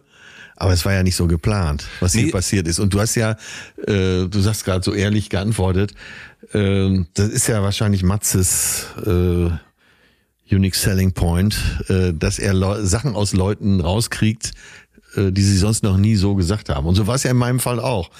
Ähm, ich habe das Gespräch hier schon fast als Rausch erlebt, also positiv.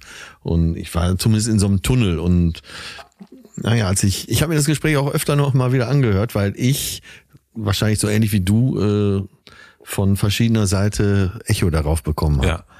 Und viele haben mir geschrieben, so kannte ich dich gar nicht und Mensch, äh, erzähl doch mal mehr so aus äh, von der Seite. Für mich in diesem Jahr ist es ja dann äh, der Markus Gabriel, den ich immer wieder jetzt Leuten empfehle und sage, hör dir den an. So, den kennst du vielleicht nicht, weil du das Bild siehst und denkst, wer ist das? Keine Ahnung, und dann hörst du es nicht an. Das ist ja manchmal so. Und äh, im, im Jahr 2019 warst du das, weil ganz viele auch bei mir gesagt haben, ja, wie der Atze. Und dann hab ich gesagt, nee, nee, nee, hör mal an, hör mal an, hör mal an. Und dann waren ganz, ganz viele überrascht.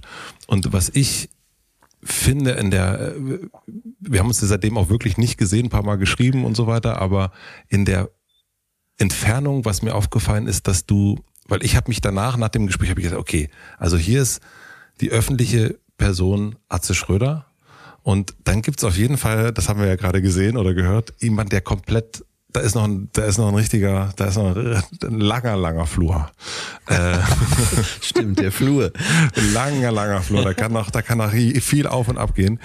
Und und du hast aber gesagt damals, und ich habe gedacht, ich kann mir eigentlich nicht vorstellen, das habe ich auch ganz vielen danach gesagt, dass das, dass der jetzt einfach weiter der Atze ist, äh, alles Atze und dieser Flur einfach so zubleibt. Und du hast irgendwie gesagt, naja, was soll ich hier, äh, wie hast du es gesagt, irgendwie ganz künstlerischen Stein äh, über, über einen Teich werfen? Das muss ja nicht sein. Da muss ich meine, mein Publikum nicht mit belästigen. Das kann ich für mich machen.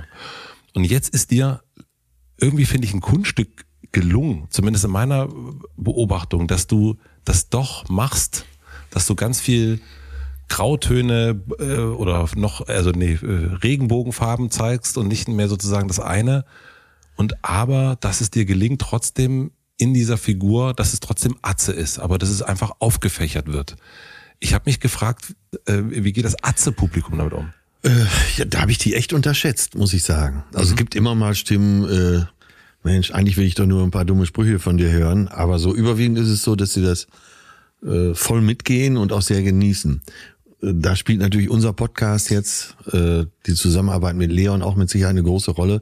Es wäre gar nicht möglich, wenn ich nicht da aufmachen würde an der Stelle. Also wenn ich weiter einfach als die Bühnenfigur auf äh, die Fragen von dir antworten würde, da hätten wir wahrscheinlich schon gar keinen Podcast mehr.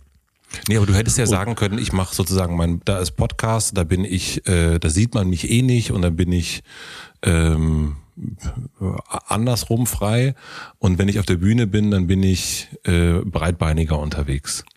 Aber das ist ja auch noch das so. Das mache ich ja. Das, ist das, das mache ich ja so. Nur äh, ist jetzt äh, eben seit dem Podcast hier bei dir, seit der Folge und durch die Zusammenarbeit mit Leon äh, präsentiere ich mich ja ganz anders den Leuten. Das heißt, äh, wir haben Zeit zu reden. Das ist ja natürlich auch ein Vorteil vom Podcast, dass man mhm. nicht äh, jetzt in einer begrenzten Zeit da äh, ein Feuerwerk abliefern muss, sondern sich diesen Fragen widmen kann. Naja, und äh, die, die Fans gingen das tatsächlich mit und freuen sich auch über diese neuen Facetten. Ist es denn so, dass da du jetzt, dass du jetzt sagen würdest, äh, ich habe ja dich live gesehen in der Halle Münsterland. Ja. Vier Tage mal kurz hintereinander ausverkauft. Äh, Wahnsinn. Und dann sitzen da wahrscheinlich 5.000, 6.000 Leute, ist gar nicht so groß in deinen Standards und gehen auf deine Witze steil. Und du hast diese Cowboy-Stiefel an. Das hast du mir letztens gesagt, dass das eigentlich der einzige Moment noch ist, wo du die anziehst, weil du in Talkshows auch Stimmt, und so weiter jetzt ja. im anderen Outfit gehst, ne? Und ich habe mich gefragt, wenn du da jetzt zum Beispiel, wir hatten das Thema Gendern mal ausführlich in einer Folge gemacht, sagen würdest du Genders jetzt mit Binnen-I und kurzer Pause. Hey, liebe ZuschauerInnen, wie viele würden dann noch mitgehen? Äh, das ist echt eine gute Frage da, ähm, das ist natürlich, äh, gerade Gendern ist ein Thema, ähm, wo viele in eurem Umfeld auch schon nicht mehr mitgehen, unbedingt. Ja, Total. das stimmt. Ja, ja, ja absolut. Ja? Und sagen, komm Leute, ey, ihr müsst es jetzt nicht übertreiben. Ja? ja? Und deswegen, wenn du dir diesen Punkt rausnimmst, aber ich habe mir schon Notizen gemacht dazu, ich will unbedingt eine Nummer über das Gendern machen. Das habe ich mir gedacht. Ich habe mir gedacht, das ist eigentlich perfekt, dass du, das muss eigentlich von dir kommen, weil das, äh, äh, ich finde ja so ein bisschen, dass du da ja auch so ein man merkt ja auch, wie sich der Mann verändert äh, draußen. Also ja, so, genau, man merkt, genau, die stimmt. Männer sind anders als äh, plötzlich. Mein Vater ruft mich an und sagt, ja, bei uns, die wollen jetzt in der Firma, der arbeitet äh, auf dem Bau, die wollen jetzt alle vier Tage nur noch arbeiten. Ja. Und, ja, und, und, so, hä? Und ich sage, ja, wie bei uns in Berlin halt, ne? Ja. Und dann merkt man das draußen und überall, dass es irgendwie ein anderes Verständnis irgendwie kommt, dass es irgendwie, ja, dass es normal ist, dass der Mann mit den Kreissaal geht und so weiter und so fort und dieses ganze Proletentum viel, viel weniger wird. Und deswegen bist du ja auch so ein Vorbild, finde ich, was das, und ich finde es ja auch gut, dass du das weiterhin so machst. Klar, wenn ein Typ wie Atze das kann, dann werden viele vielleicht denken, ja, dann, Weil du, äh, dann habe ich weniger Berührungsängste vielleicht mit dem Thema. Also wir, Leon und ich, äh, für uns ist das normaler, zu ja. seinen Gefühlen zu stehen. Schon mal sozusagen, wie wir sozialisiert worden sind. Bei dir ja, aber eigentlich nicht, so wie ich es, also du, ja, wie ich stimmt. denke. Es, es, es Und noch eine ganz wichtige Ergänzung möchte ich machen dazu, Matze. Für uns ist es auch normaler, in sehr viel mehr Situationen so dazu zu stehen. Wir ja. gehen nicht auf eine Bühne vor Tausende, Fünftausende, Zehntausend Leute und müssen irgendwie anders sein oder sind anders, als wir sind. Ich, ja. ich habe diese Situation nicht. Ja. Man ist immer mal wieder auf einer Bühne und ist dann vielleicht ein bisschen anders, weil man nicht furzen und schlafen auf der Couch liegt. Aber du hast es ja wirklich im ganz Extrem, dass du hinter eine Maskerade trittst im Prinzip und auf eine Bühne gehst. Wenn da Nietzschütze ziehen würdest, würde man dir Popcorn-Töpfe an den Kopf schmeißen. Ja, aber der Humor, den ich da auf der Bühne vertrete, ist der Humor, über den ich selber auch lache. Ja. Das war Und äh, also, ja, und das. Ja, und das ist eben, äh, ich muss mich da nicht verstellen. Also ich äh, Nee, das versuche schon eine perfekte Show abzuliefern und äh, Ich merke schon, das ist, kein Schau das ist keine Schauspielerei, aber dennoch ist ja dieses ähm, Gefühle zeigen in der Öffentlichkeit. Ähm, das ganze, das große Extrem fand ich, äh, wir haben es bei uns im Podcast schon angedeutet, ähm, was dann bei Lanz äh, rausgekommen ist. Das sozusagen. war, äh, das war auch so ein, das war auch einer der dicken Steine, vielleicht sogar der dickste Stein in dieser Zeit, den ich unbewusst dann ins Wasser geworfen habe. Genau, also das, was letzten Endes hast du da gesessen und äh, man hat dich weinen sehen, ja, weil du äh, für die, für das, was dein, was du deinem Vater zuschreibst, äh, in der Nazi-Zeit dich entschuldigt hast. Ja, aber so ähnlich wie bei dir war auch das nicht beabsichtigt. Das hat sich dahin entwickelt. Äh, Markus Lanz ist schlauer Interviewer genug, dass er da äh, gespürt hat, da entwickelt sich was und dann eben auch entsprechend nachgefragt hat. Die Frage war ja, was würde dein Vater tun, wenn er jetzt hier säße? Ja. So, ich glaube, da hatte ich aber schon Tränen in den Augen. Und Ja. dadurch hat, stand ich auf, ohne das zu planen, ähm, und ging zu Eva Sepeschi und habe mich entschuldigt Ja. im Namen meines Vaters. die wohlgemerkt als 13-jährige Jüdin im KZ in Auschwitz ankam und deren Großteil an Familie vergast wurde. Ja. Ähm, ja, und das, auch da kamen natürlich fast nur positive Reaktionen. Es kam natürlich von ganz rechts, äh, kamen Reaktionen wie äh, Volksverräter und so, aber das, auf die können wir auch gut verzichten. Aber gab es in dieser Zeit etwas, wo du sagen würdest, oh, da bin ich, da habe ich doch zu viel, weil wir Bild mit Steinen auf dem Wasser, da habe ich den, den Stein, ein bisschen zu viele Steine geworfen und habe zu viel aufgemacht, zu, also äh, zu viel gezeigt, was im Flur noch los ist? Naja, das würde sich ja hauptsächlich auf unseren Podcast beziehen, Ja. weil wir jede Woche Ja. darüber sprechen und auch über Gefühle sprechen. Aber nee, kann ich nicht sagen. Im Gegenteil, es ist, äh, die Resonanz ist eigentlich so positiv und so schön. Ich genieße das richtig. Ähm, was jetzt von außen wie ein Imagewandel, vielleicht sogar wie ein gewollter Imagewandel aussieht, ist für mich äh, so eine Reise, die ich mit Leon zusammen begonnen habe und hoffentlich noch lange weitermachen werde, äh, die für mich nur positiv ist. Und ist es denn so, dass du sagst, in diesem Flur, um das Bild nochmal, dieses schöne Bild nochmal aufzugreifen, dass es da noch Türen gibt, die du bewusst auch zulässt? Die du jetzt nicht in so einem Podcast aufmachen würdest? Nee, ich weiß gar nicht, haben wir schon mal. Es gibt ja einen privaten Bereich, den wir mal aussperren, aber ansonsten habe hab ich, glaube ich, noch nie gesagt, das können wir jetzt nicht machen, weil es nicht zur Atze-Welt passt. Stimmt. Ich glaube auch, ich wüsste es, um ehrlich zu sein. Wenn jetzt der Blick hinter die Fassade durch mich dann nochmal bestätigt werden muss überhaupt, vor allem ich glaube, man glaubt dir eh, würde ich das wahrscheinlich so unterschreiben. Und hast du manchmal das Gefühl, ach Mist, ich hätte das schon mal eher machen können, aber du hast es ja bewusst auch nicht gemacht. ja, ich, bin- ich bin ja dann nicht so so grü- grüberisch, dass ich zu sehr dann zurückspringe. Nö, also äh, das kam gefühlt für mich genau im richtigen Moment des Weges. Also ich gehe ja so eher pfeifend durch die Welt Ja. und habe das Gefühl, dass Leon genau im richtigen Moment in mein Leben getreten ist. Ich frage mich, welche Türen hat Atze bei dir aufgemacht? Erstmal hatte ich auch den großen Vorteil, dass es die Folge mit euch gab, weil ich weniger Leuten gegenüber rechtfertigen musste, dass wir das machen. guck mal, guck mal, ist, ist alles nicht so schlimm. Ist alles nicht so schlimm. Ey, der ist von Matze abgesägt. Ja, do, also Doppellehrerkind alleine zu Hause zu erzählen, ja, die haben jetzt die Idee da, einen Podcast mit Atze Schröder. Kannst du dir vorstellen, das war RTL freitagsabends, was ich als 14-Jähriger oder wann war das, locker geguckt habe. Auch nicht wenig, Ritas Welt, alles Atze, die Camper hintereinander weg mit eckigen Augen dann ins Wochenende gestartet. Das war zu Hause nicht gerne gesehen. Es wurde dann irgendwann geduldet. Äh, Und diesen Atze hat natürlich alle im Kopf. Und dann gab es diese Folge und dann war es anders. Und jetzt zu den eigenen Türen was war das? Die erste Folge, die wir gemacht haben, war schon zu einem Thema, die ich fürs Buch damals recherchiert habe. Ich arbeite seit zweieinhalb Jahren an dem Buch. Die Idee gibt's fast noch ein bisschen länger. Das heißt, wenn der Podcast vor gut ein, dreiviertel Jahren gestartet ist, plus minus. Dann war die erste Folge über Geduld und das war das Kapitel, zu dem ich da damals arbeitete. Die haben wir noch, soweit ich weiß, im Giftschrank liegen, die haben wir nie ausgestrahlt. Korrigier mich, ich meine nicht. Ich meine, die erste Folge aus Köln, die wir da in so einem Studio gemacht haben, haben wir gesagt, äh, komm, machen wir nochmal. Mhm. ähm, glaub, ja. Und dann begann für mich auch eine Reise, wo ich sagen muss, es ist das eine, ein, ein Buch zu schreiben, Sachen in Textform zu fassen, das wirst du, wirst du mhm. bestätigen. Ich habe es ja auch in deinem Vorwort von deinem Buch gelesen und dann mit Leuten über sowas zu sprechen. Und wir hatten es ja auch eingangs schon, dieses Verbalisieren, mal gegenüber jemand anderem etwas in Worte zu fassen. Das ist schon heftig und ich kann nicht sagen, dass ich da reingehe und ich bin in der Psychologenrolle und Atze irgendwie in der des Klienten, sondern das switcht permanent und sehr oft habe ich das Gefühl, okay, obwohl ich in der erklärenden Rolle vielleicht an manchen Stellen zum Wissenschaftlichen war, hast du mich hier heute eingenordet und Sachen für mich sortiert, die ich vorher nicht gepackt habe. Ein Satz, den ich nicht vergessen werde, macht dich nicht so klein.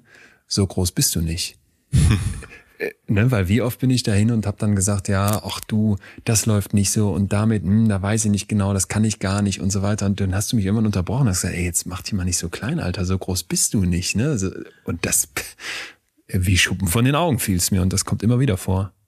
Jetzt hast du, du hast ja gerade erzählt, auch zweieinhalb Jahre an dem Buch gearbeitet, Besser fühlen. Dann, also du bist ja zum einen als Autor mit dem Buch äh, sehr, sehr mit beschäftigt, mit Gefühlen. Du machst drei Podcasts, auch Gefühle, Psyche, immer das Innere, das Innere, das Innere. Gibt's für dich Momente, wo du sagst, oh, zu viel Gefühl? Ähm, letztens saß ich bei Tim Melzer im Podcast, ist ja, ja. klar, jeder hat ja einen.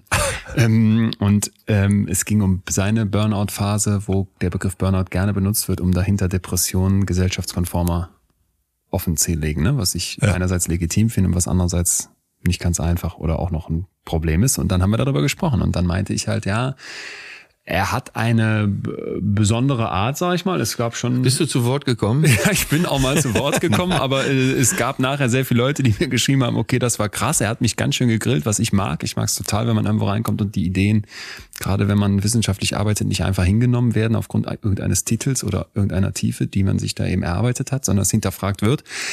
Aber es war dann schon zwischendurch heftig und dann habe ich meine Spieß umgedreht und bei ihm so ein paar Sachen hinterfragt und auch mal gesagt, das würde ich jetzt so und so interpretieren und unterbrach er mich sofort. Ihr Psychologen, ihr wollt immer in alles was rein interpretieren. Er hat's nett gesagt, so ich mhm. übertreibe es ein bisschen.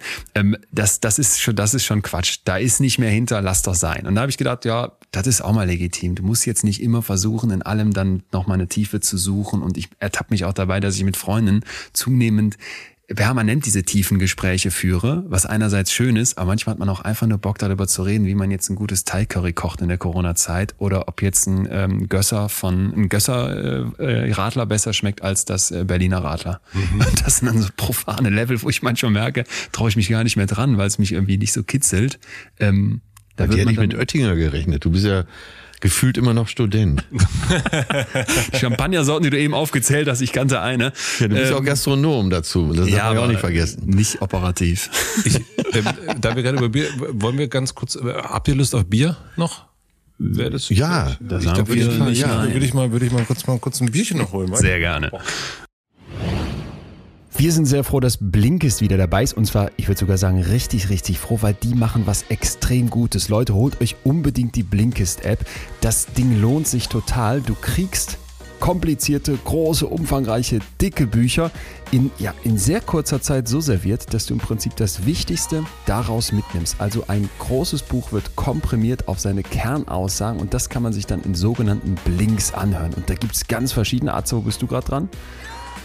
Ja, ich äh, vor allen Dingen so bei der Recherche kann man schnell mal Sachbücher in einer Viertelstunde entweder durchlesen, man kann die Blinks ja auch durchlesen oder durchhören, macht sich die entsprechenden Notizen und schon ist man voll im Thema. Und das Beste ist, äh, im Moment gibt es eine Aktion exklusiv für die Hörer von Betreutes Fühlen.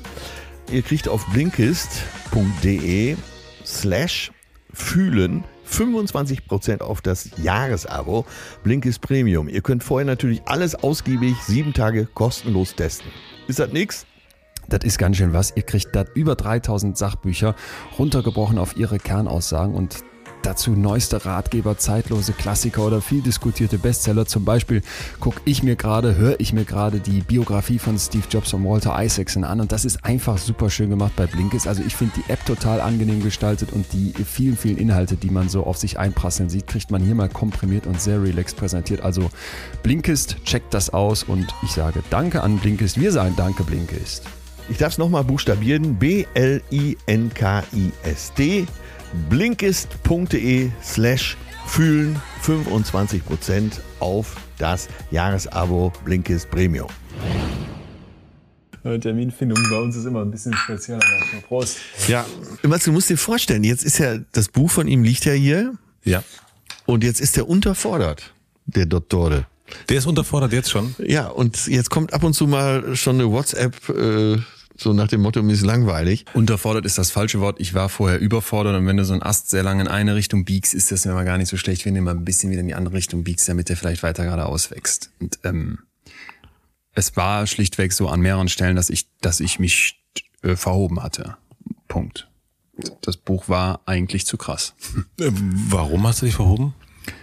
Ein Kapitel ist zum Beispiel über Hunger. Bei dem Hungerthema musst du so unfassbar viele Studien lesen, so unfassbar viele konträre Meinungen sortieren und dann wieder Übersichtsarbeiten lesen und damit klarkommen, dass jeden Tag neue Untersuchungen zum Thema Ernährung, was macht das mit dem Mikrobiom im Darm etc., ähm, dass da neue Studien rauskommen, dass du eigentlich kaum hinterherkommst. Ich war Monate in der Bibliothek eingeschlossen, in der Universitäts- und Landesbibliothek in Münster und habe Sachbücher, Artikel, Interviews gemacht, gelesen, verarbeitet, um dann am Ende, wie lang ist es geworden? 10, 15 Seiten.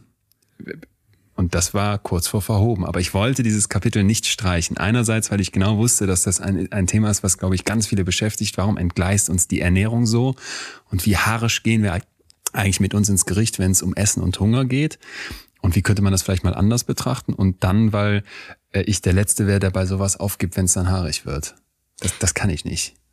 Der ist schon auch sehr fleißig, der Herr Doktor. Da sitzt du dir aber selbst im Nacken dann, oder? Ja. Da sitzt dir Da, keiner, sitzt- sagt da sagt keiner. mir das Lektorat, schmeißt das Kapitel raus. Gefällt uns eh nicht so. Mhm. Und du musst das aber ich muss das, das wäre undenkbar. Warum? Ähm, ja, das sind dann so meine Türen. Ich äh, äh, gucke ein bisschen ähm, äh, betroffen runter. Ich habe dann mit einem sehr eng befreundeten Psychiater gesprochen. Oh, jetzt, der gehört nicht zu den fünf, jetzt muss ich mit dem Wort aufpassen. Aber mit einem befreundeten Psychiater gesprochen und der hat mir gesagt, äh, wo kommt das bei dir her? Dass du das immer so perfektionistisch und so in letzter Instanz und so getrieben machen musst. Und ähm, so ganz haben wir es nicht beantwortet, aber allein die Frage hat schon ziemlich viel in mir aufgeworfen, unter anderem Gespräch mit meinen Eltern. Und dann habe ich mal, das weiß ich noch genau, bin ich mit so einem, zu so einem äh, zu so einer äh, Treffen mit Freunden gefahren und dann habe ich auf den Vater hin, weil ich alleine war, aus dem Auto meinen Vater angerufen und sehr lange mit dem über ungefähr diese Frage gesprochen und festgestellt, und das rate ich mittlerweile allen, wenn du so bestimmte Sachen hast, die du an dir vielleicht nicht ganz packst oder die dir nicht ganz stimmig vorkommen, frag mal deine Eltern, wie die das einstufen und ob die vielleicht Ähnliches berichten. Und dann frag die mal über deren Eltern. Und es war wirklich ein unglaublich erhellender Moment, als mein Vater mir dann erzählt hat, ja, ich habe da auch als Kind erlebt, ich komme nach Hause mit so einem Bild, im Kunstunterricht gemalt und dann wie beim, wie Kinder das so machen, fährt das Schiff halt in die eine Richtung, der Wind ist in den Segeln, aber die Flagge ist falsch rum. Ne? Ja. Und dann hat er irgendwie eine 2 Minus für das Bild bekommen. Und seine Mutter hat gesagt, du hättest auch eine 2 Plus für bekommen können. Und er hat so interpretiert, dass sie ihm den Vorwurf macht. Ja. Und hatte dieses Leistungsmuster. Mal als ein Beispiel. Und sie meinte aber eigentlich, so hat er es dann heute für sich betrachtet, dass sie ihm sagen wollte, das hättest du verdient gehabt, dafür eine 2 Plus zu kriegen. Aber er hat so aufgefasst. Und alleine, dass er es so auffasst, zeigt ja schon was. Und meine Eltern haben mir vor einiger Zeit mal gesagt, hör mal Junge, ähm, der, wie, wie soll sich das jetzt sagen? Das passt uns alles, du bist, bist ja soweit gerade ausgeraten. Ne? Das war so ein nettes Gespräch, ist ja alles super. Aber wir haben uns manchmal gedacht, dass du dir zu viel Stress machst. Und da machen wir uns einen Vorwurf, so ein Stück weit. Und da habe ich gedacht, ja, ich mache euch den Vorwurf nicht, weil ich weiß auch, dass ich dem viel zu verdanken habe, dass das Buch mir jetzt gefällt und dass ich so selber so viel über Hunger gelernt habe, ist schön. Aber ob das dann zwölf Stunden Schichten sein müssen, da mache ich mal ein Fragezeichen dran. Und weiß denn der Psychologe, was er machen könnte, um das so loszuwerden?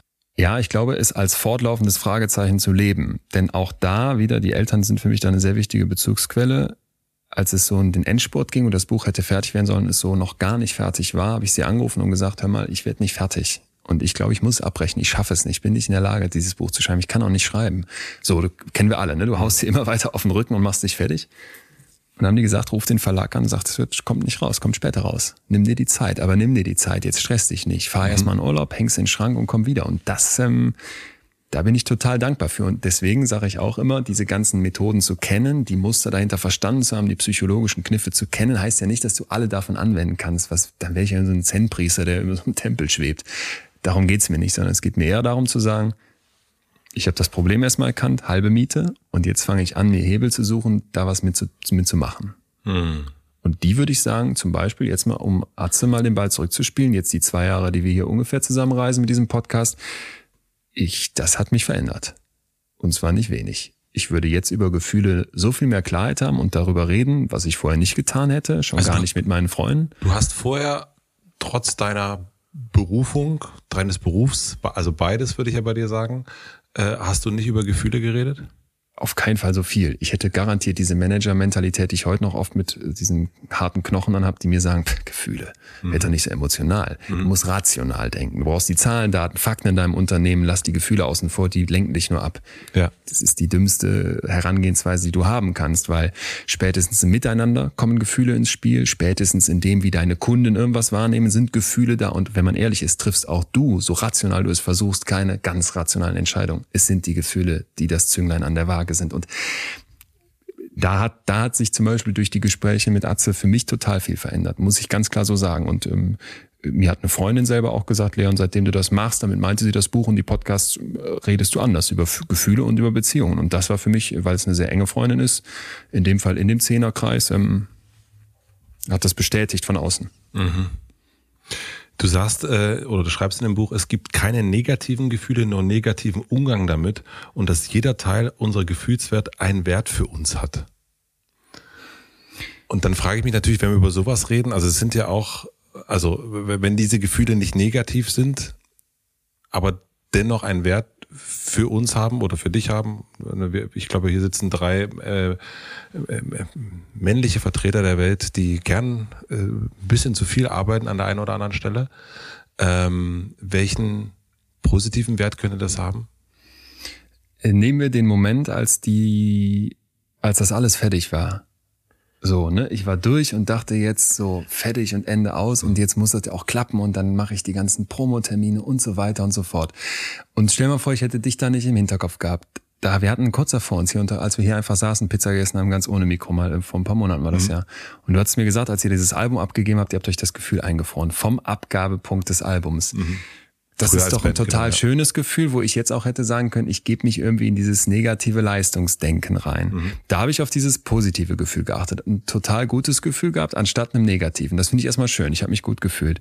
Nehmen wir jetzt ein anderes Beispiel.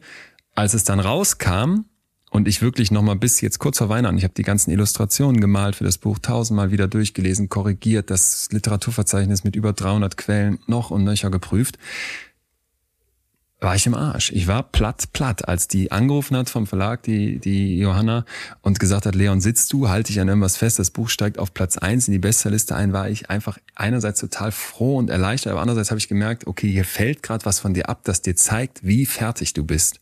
Ich habe das negative Gefühl der Ermattung, der Leere, des Plattseins, das fühlt sich alles nicht schön an, muss ich euch nicht sagen, du bist, bist platt, kaputt. Und wenn du das jetzt nicht zulassen würdest oder annehmen würdest als ein Gefühl, was für dich ein Signal ist, dann verdrängst du ein negatives Gefühl und machst es nicht zu dem, was es eigentlich ist, nämlich eben ein Hinweis, ein dich anschreiendes Etwas, wo du sagen kannst, das ist Krach, das versuche ich wegzutünchen oder mit irgendwas zu überlagern, indem ich mir die Earpods reinmache und einen Podcast an oder eine Serie gucke oder mich anderweitig ablenke mit noch mehr Arbeit, Erfolgen, was weiß ich was. Und das, glaube ich, ist eben der Wert von negativen Gefühlen, denn sie sind immer da, um dir was zu sagen. Und auch wenn sie sich unschön anfühlen, wir haben verschiedenste negative Gefühle beleuchtet, ne? Eifersucht, Scham, Angst, Wut, ähm, zig. Ja, eine Erkenntnis für mich als Laien war ja, äh, dass jedes Gefühl, was wir haben, äh, einen Sinn fürs Überleben hat. Und das habe ich jetzt mittlerweile schon so verinnerlicht in den zwei Jahren, dass äh, egal um welches Gefühl es geht, ich immer sofort darüber nachdenke, evolutionär äh, hat das Gefühl welche Bedeutung? Also wenn wir uns äh, auf, ein, auf eine Folge vorbereiten, dann ähm, geht für mich immer sofort darum, was hat das evolutionär für, eine, für einen Hebel, was hat das für einen Sinn? Aber ich darf vielleicht noch mal ganz kurz erzählen, weil es so amüsant ist. Äh, Leon erzählt ja, dass vom äh, Verlag der Anruf kam, wir steigen Spiegel Bestsellerliste 1 ein. Und an dem Tag waren wir eh verabredet. Und wir kommen äh, bei Leon rein. Und eine Flasche Sekt steht auf dem Tisch und er sagt, es ist was Unglaubliches passiert. Dieses Buch steigt auf eins ein und dann haben wir die Flasche aufgemacht, den Sekt getrunken, dann sind wir ein bisschen spazieren gegangen, sind zu uns in die Wohnung.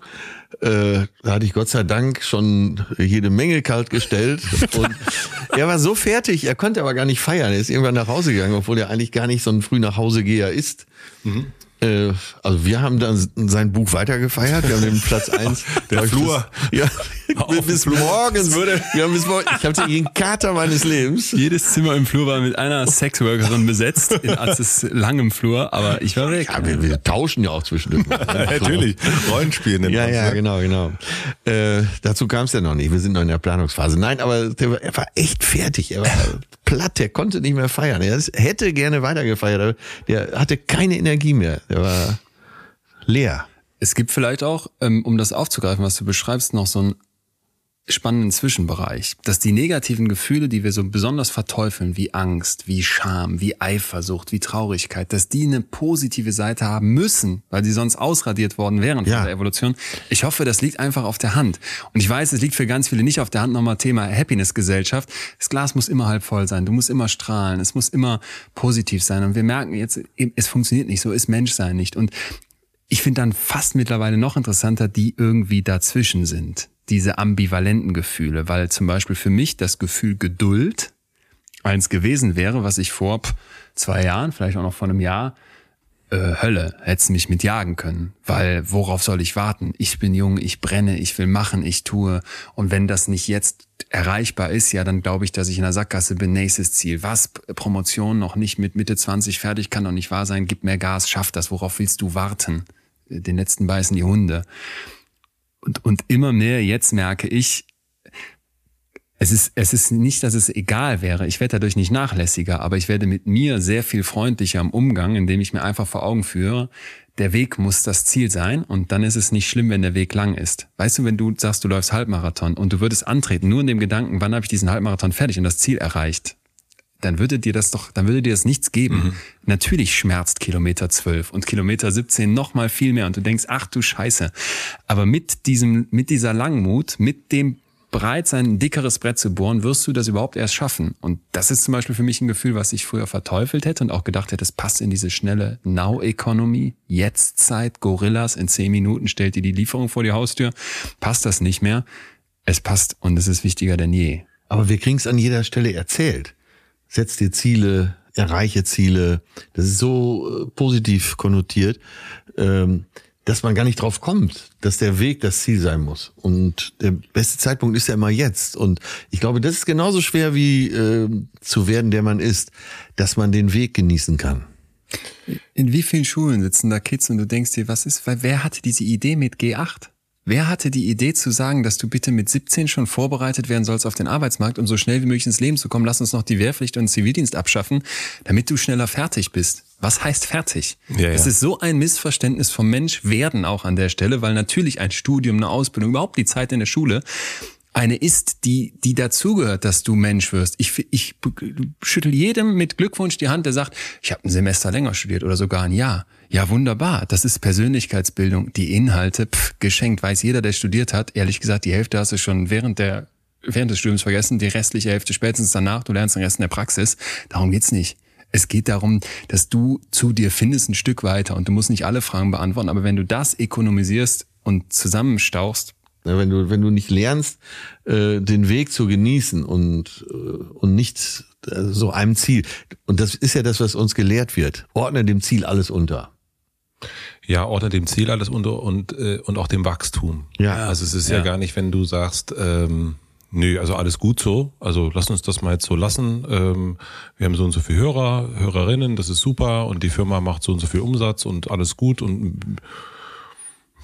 so bleibt's jetzt. Da, Ja. da bist du gescheitert. Ja, Jo. Du genau. bist gescheitert. Und das ist, ähm, also auch das kenne ich vom, wenn man beim, beim Laufen ist, ne? Äh, eigentlich ist es ja wirklich vollkommen egal, ob man jetzt eine Minute schneller läuft Ja. oder nicht. Also das spielt auch gar keine Rolle. Und ich weiß, also dieses Ziel, ich habe das auch noch nicht verstanden, weil wenn ich mir überlege, wenn ich in meinem Leben auf irgendein Ziel hingearbeitet habe oder auf ein, oder das kann ja auch ein, oder hingelaufen, das kann jetzt Marathon sein oder es könnte auch Urlaub sein, Berggipfel, irgendwas.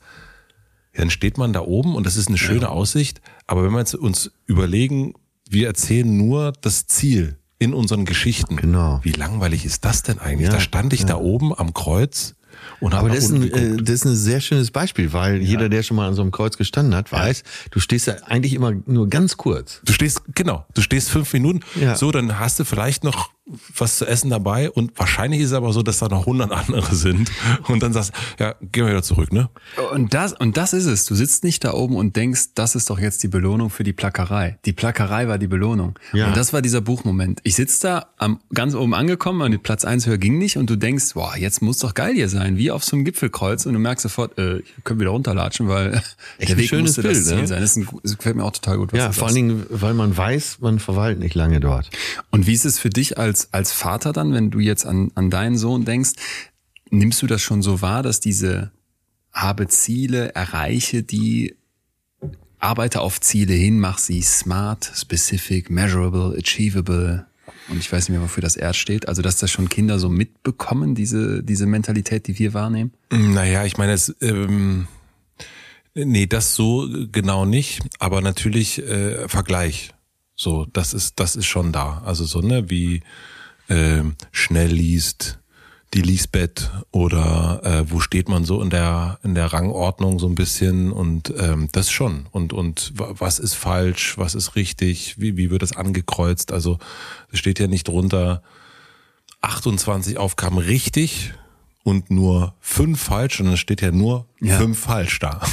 So und das was falsch ist wird auch noch rot angezeigt. Ne? Du siehst kriegst das Blatt wieder und siehst dann fünfmal rot und das ist ja dann schon viel offensichtlich. Und das ist schon, das wird einem schon so mitgegeben. Und ich muss aber auch sagen, dass uns das auch sehr, sehr schwer fällt, davon so loszukommen. Also in eine Position reinzukommen, äh, nicht anzutreiben, ähm, sondern eigentlich, also das versuche ich gerade ganz, ganz, ganz toll und das ist, äh, fällt mir wirklich irrsinnig schwer, eigentlich zu sagen, okay, meine Aufgabe ist, wenn wir jetzt ähm, um das Schulische und sowas zu sagen, so, ich, du, was brauchst du, damit du das gut kannst? So, du brauchst beim Homeschooling mich daneben sitzend und nicht noch parallel am Handy irgendwie businessmäßig irgendwas zu checken, sondern du brauchst mich dann dabei. Das ist meine Aufgabe. Dann mache ich das, aber mehr kann ich auch nicht machen. Also das ist, ich kann äh, ihn nicht dazu immer, ich kann ihn nicht festtackern am Stuhl. Ich kann ihn nicht die ganze Zeit in, keine Ahnung, schlechtes Gewissen machen oder irgendwas und sagen, aber guck doch mal, der Alexander, der kann das viel besser oder streng dich doch mal mehr an. Das ist alles nicht meine Aufgabe. Also meine Aufgabe ist eigentlich nur, zu sagen, den Raum zu schaffen und nicht noch irgendwie mit einer Peitsche dazustehen und irgendwie so dieses Leistungsprinzip noch weiter anzutreiben, weil ich glaube auch, man ist jetzt acht, das wird, ähm, also ich glaube, wenn man das lernt, eben nicht nach so einem Leistungsprinzip irgendwie äh, durch die durch die Welt zu laufen, wie ich das auch mache und gemacht habe, noch viel extremer, dann wird man nicht wirklich eine Zufriedenheit erleben. Also da wird man eben nicht diesen, also das ist ja eigentlich schön, wenn man so eine lange Wanderung hat und dann kommt man in Ruhe auf dem Gipfel an und dann setzt man sich hin und dann ist das Teil davon und dann geht man, sitzt man, quatscht man da mit seinen 15, 400 Freunden und geht wieder runter. Das ist ja eigentlich schön. Aber nicht dieses, ich muss jetzt aber schon ein bisschen schneller und besser in der Gruppe jetzt von uns fünf, da wäre schon gut, dass ich dann der Erste bin, der am Kreuz ist. So, und das fände ich eigentlich gut, wenn man das so hinkriegt. Aber es ist total schwer, weil ich das ja auch, klar, man wird überall bombardiert mit Ja. schneller und ähm, was funktioniert nicht gut. Das ist ja und der, die Triebfeder unserer Gesellschaft. Und das betrifft ja äh, eben, was du über Behandlung von Depressionen gesagt hast, äh, so wie die ganze Medizin, die ganze Berufsfeld, überall zack, zack, zack, schnell zum Ziel. Schnell zum Ziel, genau. Ein kurzer verteidigender Punkt zu dieser Depressionsfrage. Ja. Wenn jemand eine potenziell tödliche Krankheit hat, finde ich schnell zum Ziel wie bei einer Chemotherapie wäre sehr wünschenswert. Aber ich gebe dir auch vollkommen recht, und das finde ich, kann man auch als Kontrapunkt mal dagegen setzen. Grundsätzlich die Idee zu sagen, wir können keine tiefen psychologischen Ansätze anbieten, was ja zum Glück auch nicht der Fall ist, weil sie eben Menschen an ganz vielen Stellen doch helfen und weil es bestimmt auch andere Bereiche gibt, wo das total gut ist, dass mal Zeit da ist, dass mit Geduld an einem Thema gearbeitet wird und dass es eben nicht um so einen ökonomischen Gedanken dahinter geht. Das finde ich ist auch legitim. Das ist nur die Frage, in welchem Bereich. Wie ist denn das bei dir? Also so, weil wir erst schon über dieses, ähm, wir haben äh, ganz am Anfang über den Muskelkater gesprochen und auch über den, das, den, das, das, den Denkkater. Mhm. Und für mich zumindest ist Denken und Fühlen eigentlich was anderes. Also was, was, äh, äh, was, also nicht das Gleiche. Und jetzt denkst du ja sehr viel über Gefühle nach. Wie geht das? Wie funktioniert das? Also wo sind oder wo sind auch Sachen, die, wo du merkst, oh, das, das kann ich gar nicht richtig begreifen. Weil du denkst ja nach, du willst es ja begreifen. Das ist ja das Denken dann da, darüber, so wie ich es zumindest meine.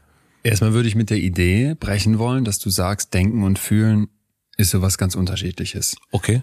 Es sind ja erstmal Hirnprozesse, wo etwas in dir stattfindet und wirkt. Nehmen wir mal 18 plus 18. Mhm. Da könntest du jetzt einen Taschenrechner fragen oder deinen Kopf und dann wird 36 rauskommen. Und dann könntest du jetzt sagen, das ist Denken. Mhm. Habe ich irgendwie gelernt, rechnen.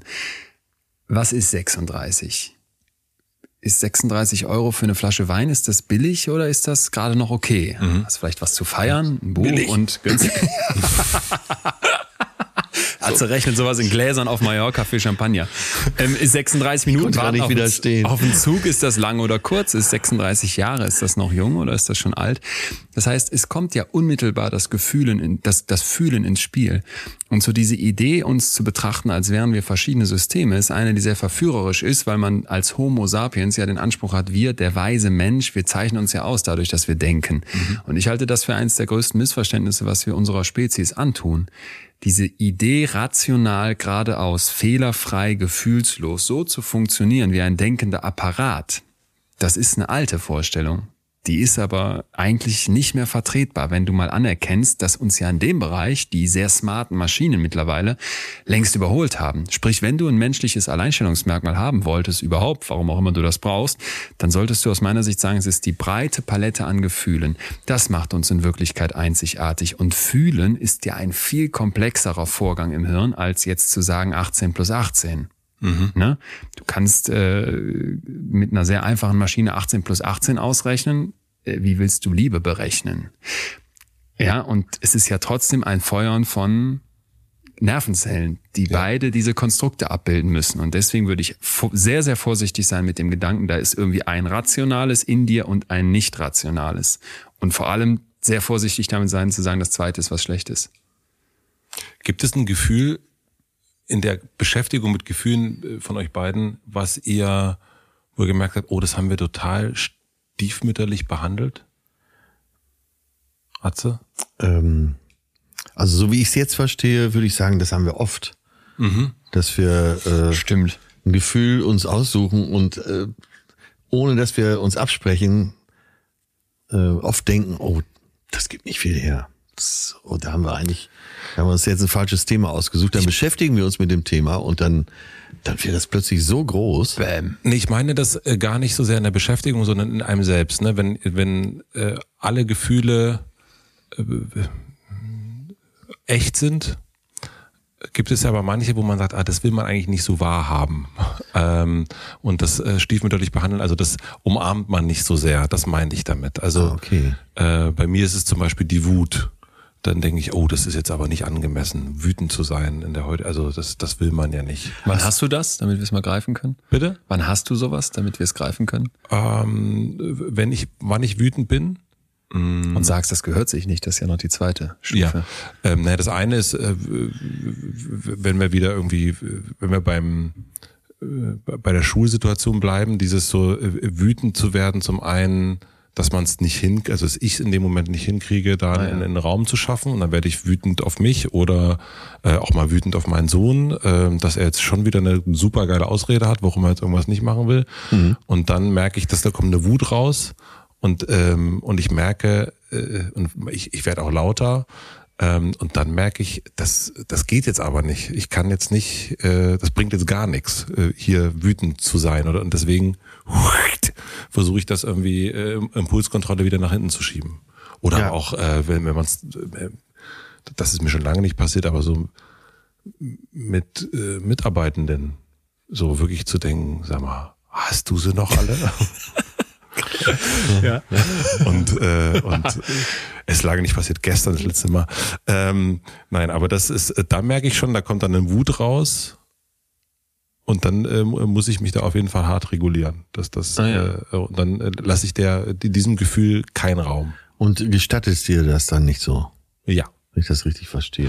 Merke aber auch, dass ich kenne das auch bei Kindern wiederum im Supermarkt, ne? wenn ein Kind wahnsinnig wütend ist und äh, alles rumschreit oder in, in, in, in Zugfahrten und so weiter, dann ist das wütende Kind und dann sehe ich auch, ich kenne mich da auch, äh, kenne mich da auch von früher, ah nein, jetzt aber äh, Lisa, sei ruhig und man versucht das so zu besänftigen und ähm, und und diese Wut nicht zuzulassen. Also Ja. das, äh, Wut wurde bei bei den Hishas nicht gern gesehen. Wohin mit meiner Wut, hieß Ja. mal ein Buch, was ich gelesen habe. Aber ich würde in dem Fall würde ich äh, für mich Angst sagen. Ah, Ich erlaube mir nicht so gerne Angst. Mhm.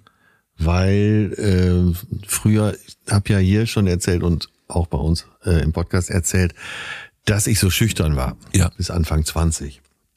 Und ich habe gelernt für mich, wenn ich äh, Angst, weniger Angst vor einer Sache habe, dann komme ich weiter. Deswegen gestatte ich mir, wenn ich so drüber nachdenke, selten Angst. Im Gegenteil, wenn ich irgendwo vor Angst habe, dann denke ich, ich muss da hingehen. Ich muss, ich muss mich dem stellen. Ich muss das dadurch auflösen, dass ich mit dem stelle, mich dem stelle. Ich muss da jetzt runterspringen. Ich muss jetzt, äh, Ach so, du sagst gar nicht, ich lasse die Angst da, sondern ich stelle mich der und dann nimmt sie ab, wie Ja, wir wissen. das- Ah, okay. und äh, oder Verstanden. was weiß ich, äh, nachts über den Friedhof gehen. Ja. Äh, ne, ich muss das machen, weil dann, ne, dann geht die Angst weg. Damit ist nicht, äh, ne, Titus Dittmann sagte mal, die Handbremse im Leben. Ja, genau, genau. Und äh, das ist so ein Gefühl, das gestatte ich mir nicht gerne, Angst zu haben. Vielleicht wäre es manchmal besser und die eine oder andere Beule wäre weniger da. Stimmt. Wahrscheinlich kostet mich das nochmal Kopf und Kragen. Stirbst du dann irgendwann. Aber welche Art von Angst, äh, äh, da gibt's ja auch verschiedene. Äh, unbedingt. Äh, Kann ich jetzt nicht so differenzieren, aber äh, mein normaler Reflex und wahrscheinlich äh, selbst mir antrainierter Reflex ist, wenn ich irgendwo Angst habe, dann muss ich das machen. Das heißt, du, das Gefühl kommt in dir hoch Genau. und dann sagst du, ich habe Angst davor, einer Person etwas zu sagen oder ich habe Angst davor. Das ist für mich das Allerschlimmste übrigens. da gelingt es mir am wenigsten, die Angst zu bekämpfen. Mhm. Wo, äh, wo hast du da mal was, wo du sagen würdest, da hast du so eine Angst, wem was zu sagen? Äh, ach, das habe ich dauernd. Äh, Also ich versuche ähm, so unangenehme Dinge, die ich eigentlich sofort sagen müsste, so lange hinauszuzögern, in der Hoffnung, dass sie sich von selbst erledigen. Wo du sagst, das stimmt. Ja, ich finde, Das stimmt, wenn ich dich mit irgendwas nerve, manchmal weiß ich ja, tue ich das, ähm, dann sagst du mir das nicht, sondern ja, ja, mache ich, kümmere ich mich und ich weiß schon. Wird einfach aussitzen. Du hast recht. ja, und das Statt geht dass du natürlich sagst, nerv mich nicht. Hand in Hand mit meiner Harmoniesucht, Ja, ja, die ja, ja. nur Ja. eben der Ausdruck dafür ist, dass ich äh, Dinge dann lieber verschweige in der Hoffnung, dass sie sich von selbst auflösen, weil ich Angst davor habe, das so zu benennen. Da stellt sich der Angst dann nicht. Genau, genau, genau. Und da fällt es mir echt schwer. Und das ist äh, für mein Umfeld manchmal auch nicht einfach, weil sie gar nicht immer genau wissen, woran sie sind. Äh, Weil wer mich kennt, so wie du ja jetzt auch, weiß, ah, naja, wenn es unangenehm ist, dann verschweigt er mir das erstmal. Und äh, darf ich dazu noch was fragen? Bitte. Ähm, das Unangenehme ist das dann, dass man dich dann blöd finden könnte, weil du der Vermittler der Botschaft bist? Oder? Wahrscheinlich äh, kommt das daher nicht zu genügen. Da hat ja jeder von uns äh, spezielle Nischen, wo er meint, nicht zu genügen und das bei mir dann durch solche Sachen eben. Welches Gefühl ist bei dir? Ähm, Ich würde es andersrum sehen, und zwar stiefmütterlich behandeln heißt für mich auch ein Gefühl zu haben, mit dem du einfach falsch umgehst, ähm, was du aber nicht unbedingt einfach nur selten hast, sondern auch andersrum. Zum Beispiel bei mir ähm, Neid eins ist, was ich immer mal wieder habe und mich darüber sehr ärgere und mir wünschen würde, damit anders umzugehen. Ähm, es gab mal so ein Interview, ich meine, es war ein Interview, wo äh, Klaas Häufer Umlauf gesagt hat, in dieser Medienwelt gönnen sich die Leute das Schwarze unter den Fingernägeln nicht. Wenn du mit ihm, mit Atze rumhängst, merkst du sofort, dass das trifft auf ihn nicht zu. Und das ist was, was total schön ist, das festzustellen. Gönnt jedem alles, hat keinen Neid. Und das, mittlerweile am Anfang war ich da skeptisch, glaube ich, das auch wirklich komplett. Aber ich merke bei mir selber so, dass ich dann denke, ah, wieso kriegt jetzt irgendjemand dieses, jenes, solches, einen Auftritt da mit seinem Buch, aber ich nicht, da einen, einen Sendeplatz für irgendein Thema, aber wieso habe ich das nicht? Ist diese Person so viel besser? Und dann, anstatt zu sagen, ey, freu dich doch, das ist doch toll, ist doch schön und vielleicht kennst du die Person auch noch, bist irgendwie gleichzeitig mit der gestartet in diesem ganzen Zirkus, merke ich dann manchmal, dass ich da Neid habe und da ärgere ich mich wirklich über mich, weil Neid ist etwas, wenn ich die positive Seite daran suche, die anspornen kann, die dich vorwärts treibt, ein Role Model zu haben, jemand, den du nacheiferst, auch wenn das vielleicht ein kritischer Blick auf diese Person ist, das kann was haben. Aber wenn du eh schon wie ich da eher ein bisschen überreguliert bist, sage ich, ist das was total Toxisches und das würde ich gern weniger haben. Mm. Mir hat mir jemand gesagt, leider durfte die Sendung nicht ausgestrahlt werden. Ach, das kommt vor? Das kommt Hier, also im Hotel Matze. Das, äh, ja, ja. Ähm, Moment, Moment, da musst du uns ein bisschen was mehr zu sagen. Da kommt ein Gast hier hin, alles ist aufgenommen und dann sagt man nachher, darf nicht ausgestrahlt werden. Ja. Weil? Also ganz grob? Kannst nichts zu sagen. Weiß ich nicht. Weiß ich wirklich nicht. Ach so, du weißt es nicht. Ich weiß ich nicht. Nee, da ruft ich, irgendjemand ein Management dann an und sagt, da ruft das Management von Arzt an und sagt dann, nein, nein, nee, Arzt nicht, nein, nein, null. Ich hatte es mit der Sängerin Lea tatsächlich. Und, aber ich kann dir nicht sagen, was der Grund ist. Weiß ich nicht. Krass. Ja. Und da sagte sie aber, und das fand ich sehr, sehr schön, weil da haben wir auch über Neid gesprochen, und äh, sie sagte, dass mh, ihr mal gesagt worden ist, wenn sie auf eine Person oder auf eine Sache, die eine Person macht oder hat, neidisch ist, dann muss sie auch auf die, auf die komplette Person neidisch sein. Und willst du wirklich das komplette Leben dieser anderen Person haben? Und das fand ich einen total guten Gedanken eigentlich. Und Ja, weißt du, wo echt dieser gut. aber auch einen Pferdefuß hat, dieser Gedanke? Anstatt dann mit deinem Neid versuchen, anstatt dann mit deinem Neid zu versuchen umzugehen, suchst du jetzt die Probleme dieser Person Ach so. und redest dir das schön, aber der wird schon, der wird auch Probleme in der Beziehung haben. Wenn er so viele Fernsehsendungen macht, wie soll der noch krank und privat? Und das finde ich hat wieder Thema Kinder und Schule, was Vergleichendes, wo es doch eigentlich schöner wäre, wenn du mal ehrlich zu dir selbst bist und sagst, warum hast du dann Neid und tut das Not? Gibt dir das was? Was, was auf dich selber betrachtend, was würde jetzt vielleicht mal anders laufen müssen, damit du diesen Neid nicht hast als negatives Gefühl und auch als ein Gefühl, was dich hier versucht zu treiben, obwohl du sowieso schon viel zu getrieben bist. würde ja auch eben dazu gehören, zu werden, der man ist. Und, das, und das ist so schwer. Ne? Also diese drei Sachen, die wir jeder hier gerade genannt haben. Ne, es ist schwer, das zu überwinden, weil es so in dir drin steckt. Und es gibt dazu eine super spannende Stelle, weiß ich, aus einem Gespräch, was du geführt hast, Matze, mit äh, Wolfgang Job, übertitelt mit Über Illusionen.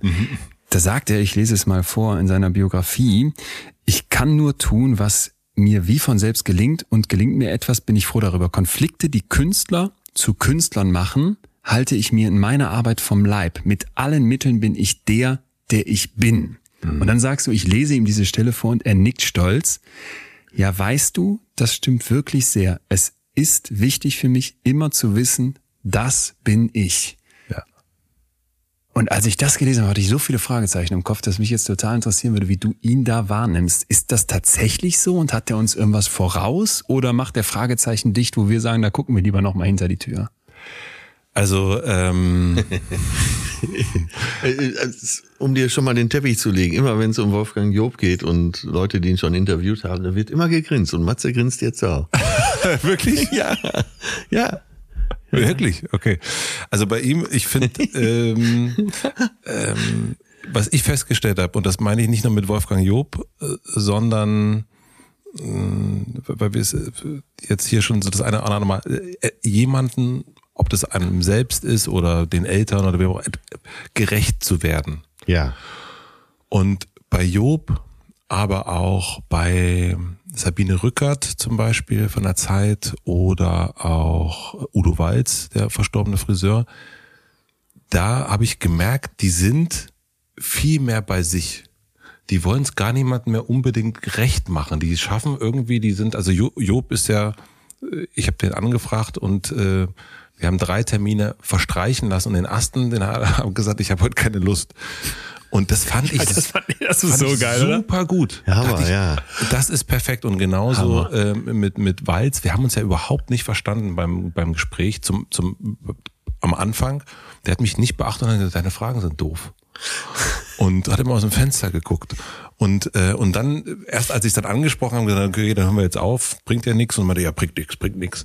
Und, äh, und dann haben wir uns aber irgendwann verstanden und dann ging es auch.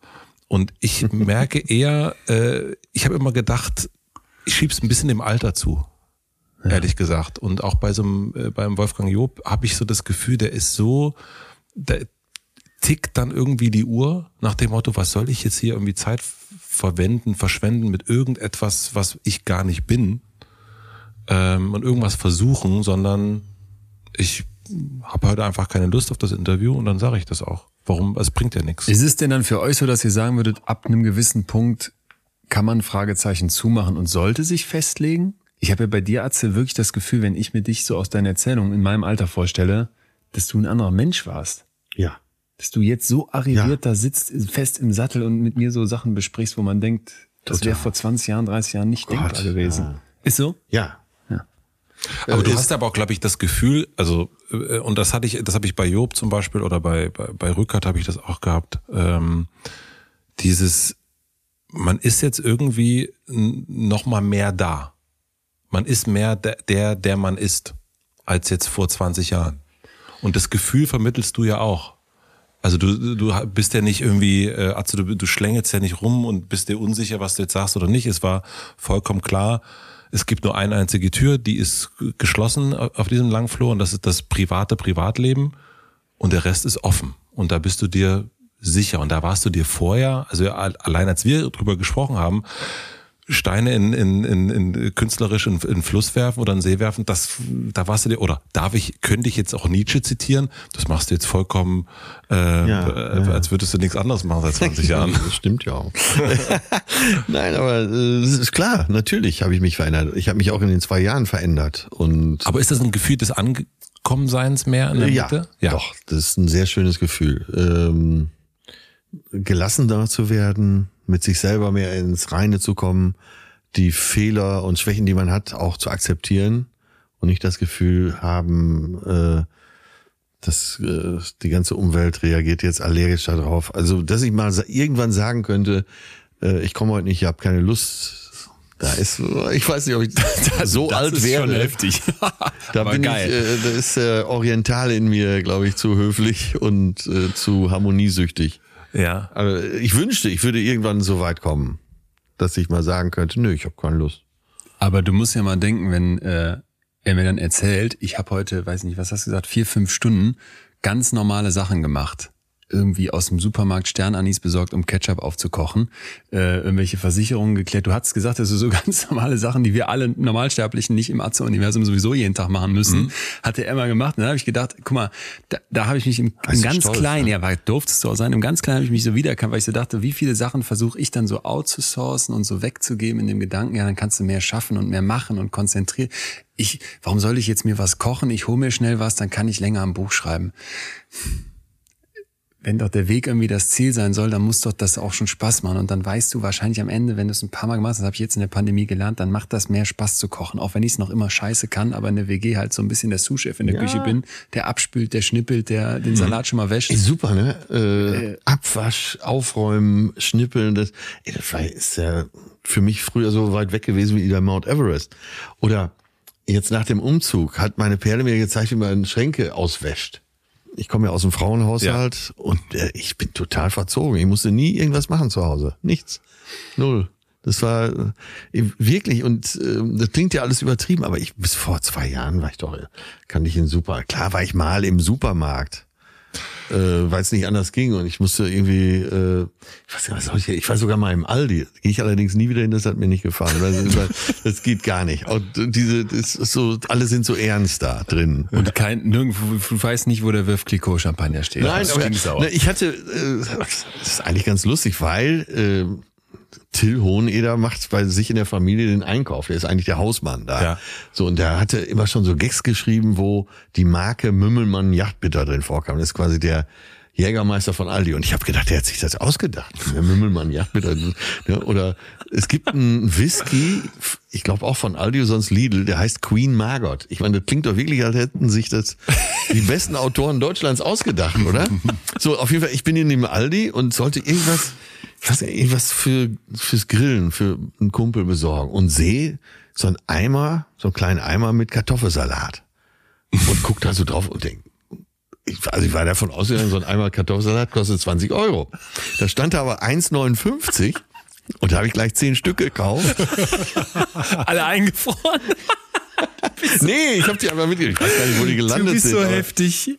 Und dann habe ich versucht, an der Kasse noch so einen, so einen Gag zu machen, aber alle sind ja total im Stress da. Ne? Alle wollen sparen und die Kassiererin wollen fertig werden. Und dann habe ich so den Kartoffelsalat aufs Band gestellt und habe zur Kassiererin, äh, zu den beiden Kassiererinnen gesagt, los, wir machen Wettrennen.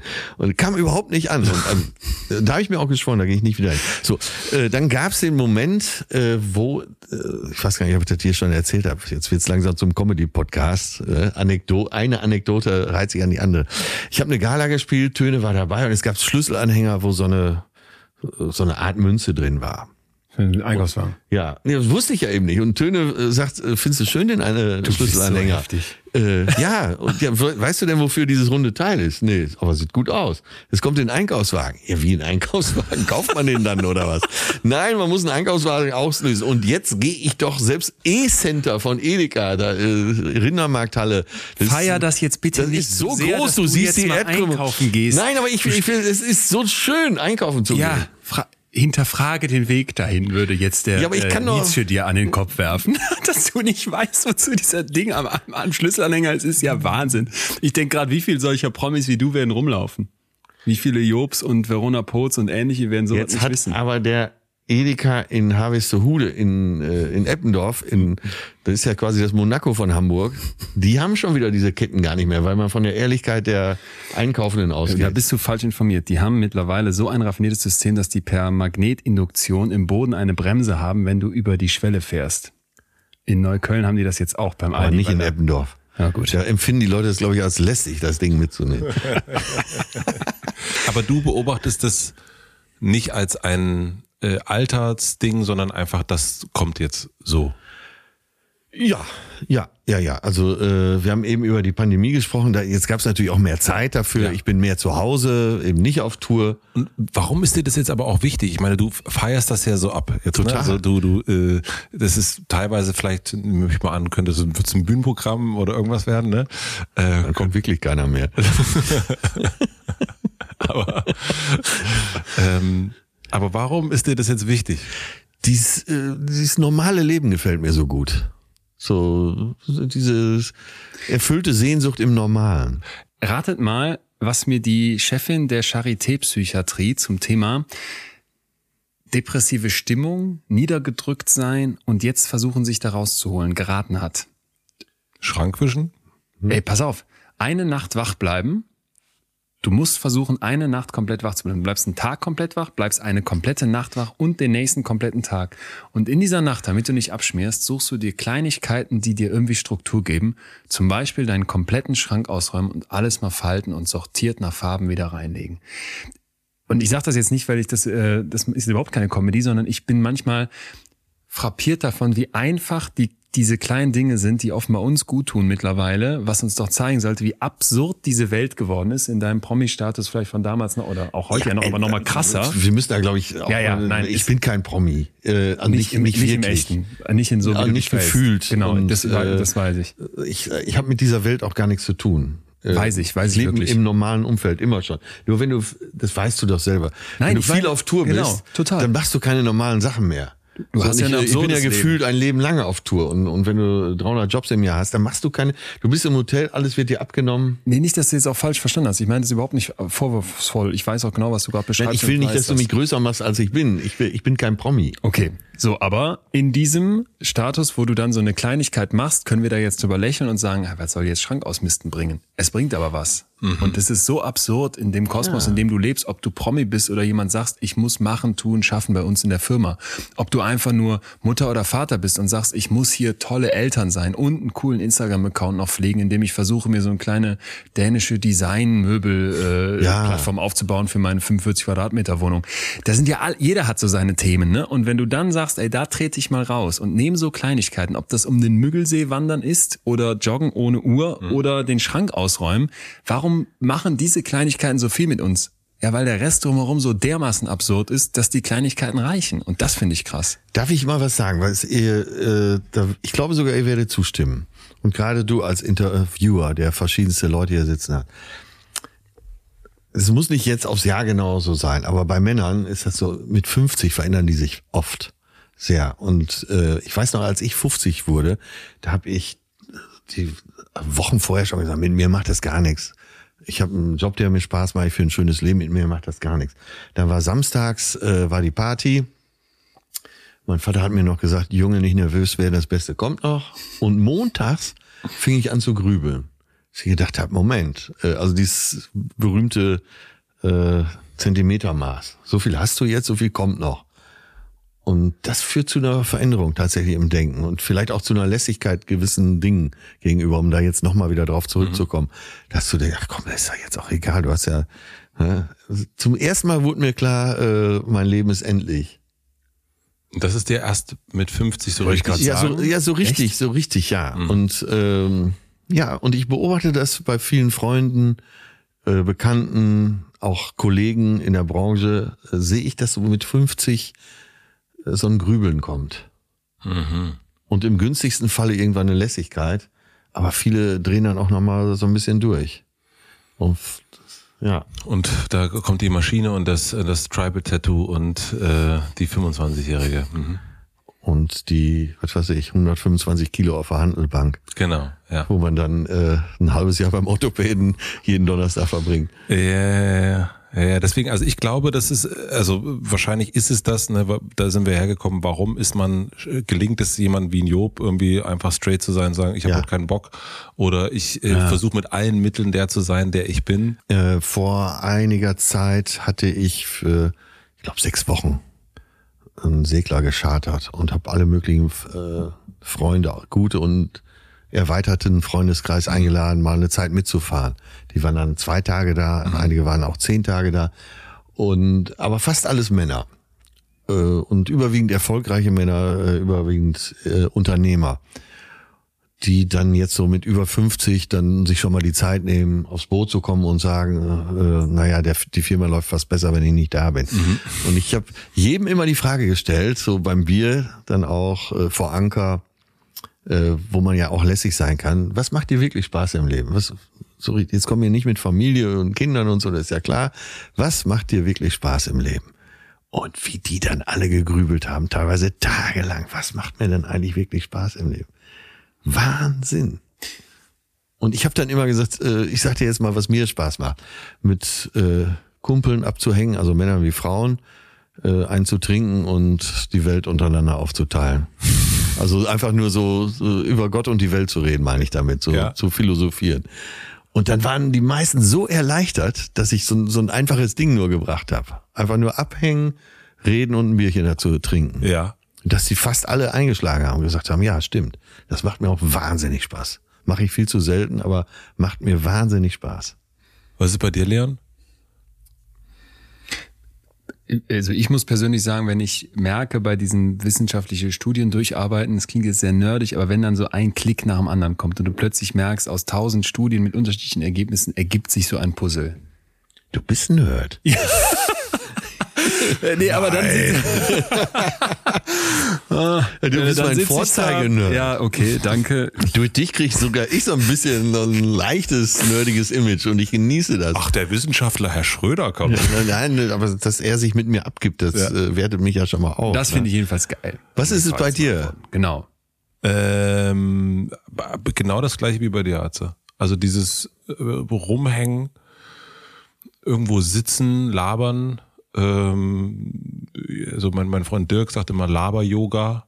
Ja, sehr Ähm, gut. Das, das finde ich, ähm, das finde ich total geil. Irgendwie irgendwo einfach rumhängen und und quatschen. Und ich mag das so ein, also Welt aufteilen. Ähm, ist es bei dir? Bei mir sind es so ein bisschen Gedanken aufteilen. und äh, so aufteilen, dass da bestenfalls ein paar neue rauskommen und auch Ja. so äh, bei, bei mir selbst so, so dieses, keine Ahnung, Erkenntnisgewinn oder auch einfach, also dann, da wird's sozusagen, da geht's in die Leon-Nerd-Ecke sozusagen. Man will jetzt irgendwie noch was Neues lernen und das Panoramafenster soll noch weiter auf. Ähm, und manchmal ist es aber auch wirklich ähm, absoluten Quatsch reden, Ja. der wirklich richtig sinnlos ist. Ja. Passiert aber, das muss ich sagen, auch äh, in, in, in den letzten zwei Jahren immer weniger. Ich merke, also Ja. äh, ne, es gibt ja dieses äh, Buch von, von Martin Suter und Stuttgart Barre, alle sind so ernst geworden. Ja. Und das stimmt wirklich. Es Ja, sind alle ja. haben so eine tiefe, äh, also das, bei mir ist es natürlich auch immer so ein bisschen, äh, so ein, man erwartet bei mir auch immer das tiefe Gespräch. Ja. Also das ist, äh, das ist so, Stimmt. Äh, da, da kann jetzt nicht irgendwie, ich kann jetzt nicht den, ähm, den Schenkelklopfer, das ist, ne, aber, aber ich merke auch, dass es alles, also wenn man sich auch Fernsehsachen und so weiter anguckt, wie tiefgründig Sachen werden und Podcasts und so, es, ist- es, geht ins Eingemachte und die Leute sind viel mehr ernst.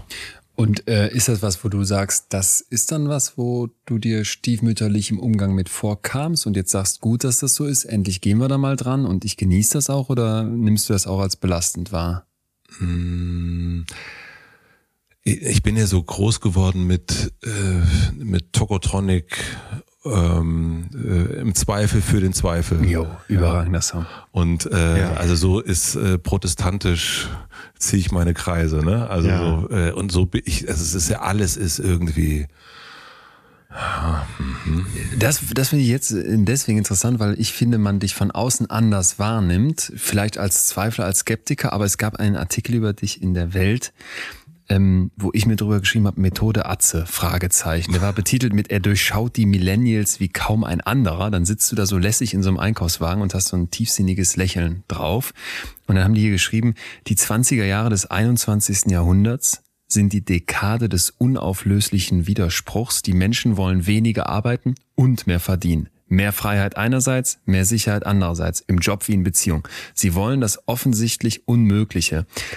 Und dann kommst du, so wird das hier weiter beschrieben, und verstehst das.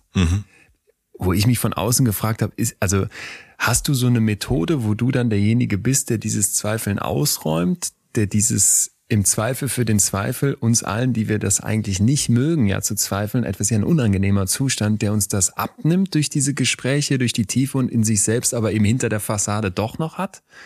Oder ist es gerade die Methode, Matze, zu sagen, ey, pass mal auf, ähm, ich bringe meine eigenen Zweifel hier rein und zeige die auch öffentlich und kläre dann in Gesprächen so viel, wie ich davon klären kann? Also es ist gar nicht, äh, also Methode ist mir zu methodisch. Ähm, ich merke manchmal an manchen Stellen, dass ich selber, ich habe letzte Woche habe ich hier Caroline Herfurth interviewt und ähm, wir waren total quatschig drauf. Also so richtig, das, wir da standen da draußen, haben äh, unseren Corona-Test gemacht und das war total lustig. Und ich hatte hier aber so einen Zettel voller ernster Fragen. Und, und dann saßen wir uns so gegenüber und ich bin dann auch in meinen Hotel-Matze-Modus. Also ich habe dann so meine ernsten Fragen und ich habe aber gemerkt, irgendwie, ich bin dann aber auch so bei meinem Stiefel geblieben und da habe ich aber gemerkt, ja, ich hätte am jetzt am Wochenende habe ich es gehört nochmal, das ich ist ein cooles Gespräch und sie sagt echt schlaue Dinge, aber man merkt eigentlich, wir hätten eigentlich die ganze Zeit Quatsch reden müssen. So, das wäre irgendwie, ähm, das wäre irgendwie angemessener gewesen, unserer beider Stimmung eigentlich. Ähm, und da, da habe ich mir so gemerkt, okay, nee, ich muss das wirklich wieder viel, viel offener machen und muss da auch, äh, dass ich eben nicht, dass es keine, auf keinen Fall eine Methode ist. Man muss sich, es gibt ja auch viele Leute, die nicht hierher kommen, weil sie Angst haben vor einem Sehenstriptease oder irgend sowas. Und, ähm, und das muss es aber auch gar nicht sein. Am Ende sind es ja Gespräche.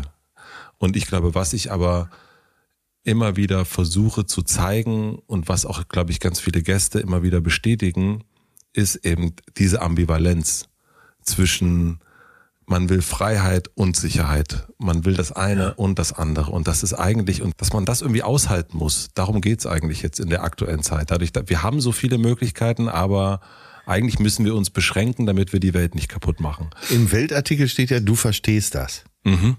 Und das würdest du auch unterstreichen. Ich würde sagen, ich verstehe das, weil ich das, äh, ich kenne das Gefühl, ich habe früher mal gedacht, ich muss mich irgendwie entscheiden. Ähm, für Freiheit oder Zugehörigkeit, für dies oder für jenes, für Erfolg oder nicht Erfolg, also so, dass man, man, man muss sich nur entscheiden und dann hat man ein Ziel und dann geht man dahin. So, ne, das, was wir erst schon hatten. Und ich finde eigentlich nicht, dass man sich entscheiden muss für eine Seite oder für eine Sache. Man kann an einem Tag so richtig durchziehen und versuchen, der Beste, die Beste in irgendwas zu sein und am nächsten Tag sagen, weißt du was, heute nicht, heute okay. fühle ich mich nicht so. Und Heute habe ich keine Lust. heute habe ich keine Lust. Ja. Ja. Und das auch zu erlauben, auch zu sagen, äh, heute habe ich mal keine Lust. Und das muss ich mir dann, deswegen dieses Caroline Herford auch erlauben, zu sagen, ich habe hier zwar so meine tiefen Fragen zum Potenzial und wie f- ist man schön und nicht schön, aber eigentlich ähm, können wir auch über was völlig, können wir richtig ein schönes Bananegespräch führen. Und das ist genauso viel wert, wenn das ein ehrliches Gespräch ist, kann das ja auch, also äh, du Atze bist ja äh, Humor sozusagen Comedian, das kann ja auch was, also so richtig, richtig lachen hat ja genau den gleichen Effekt und eine gleiche Offenbarungsmöglichkeit wie ein sehr, sehr tiefes, trauriges Gespräch, finde ich. Würdest du dem zustimmen oder?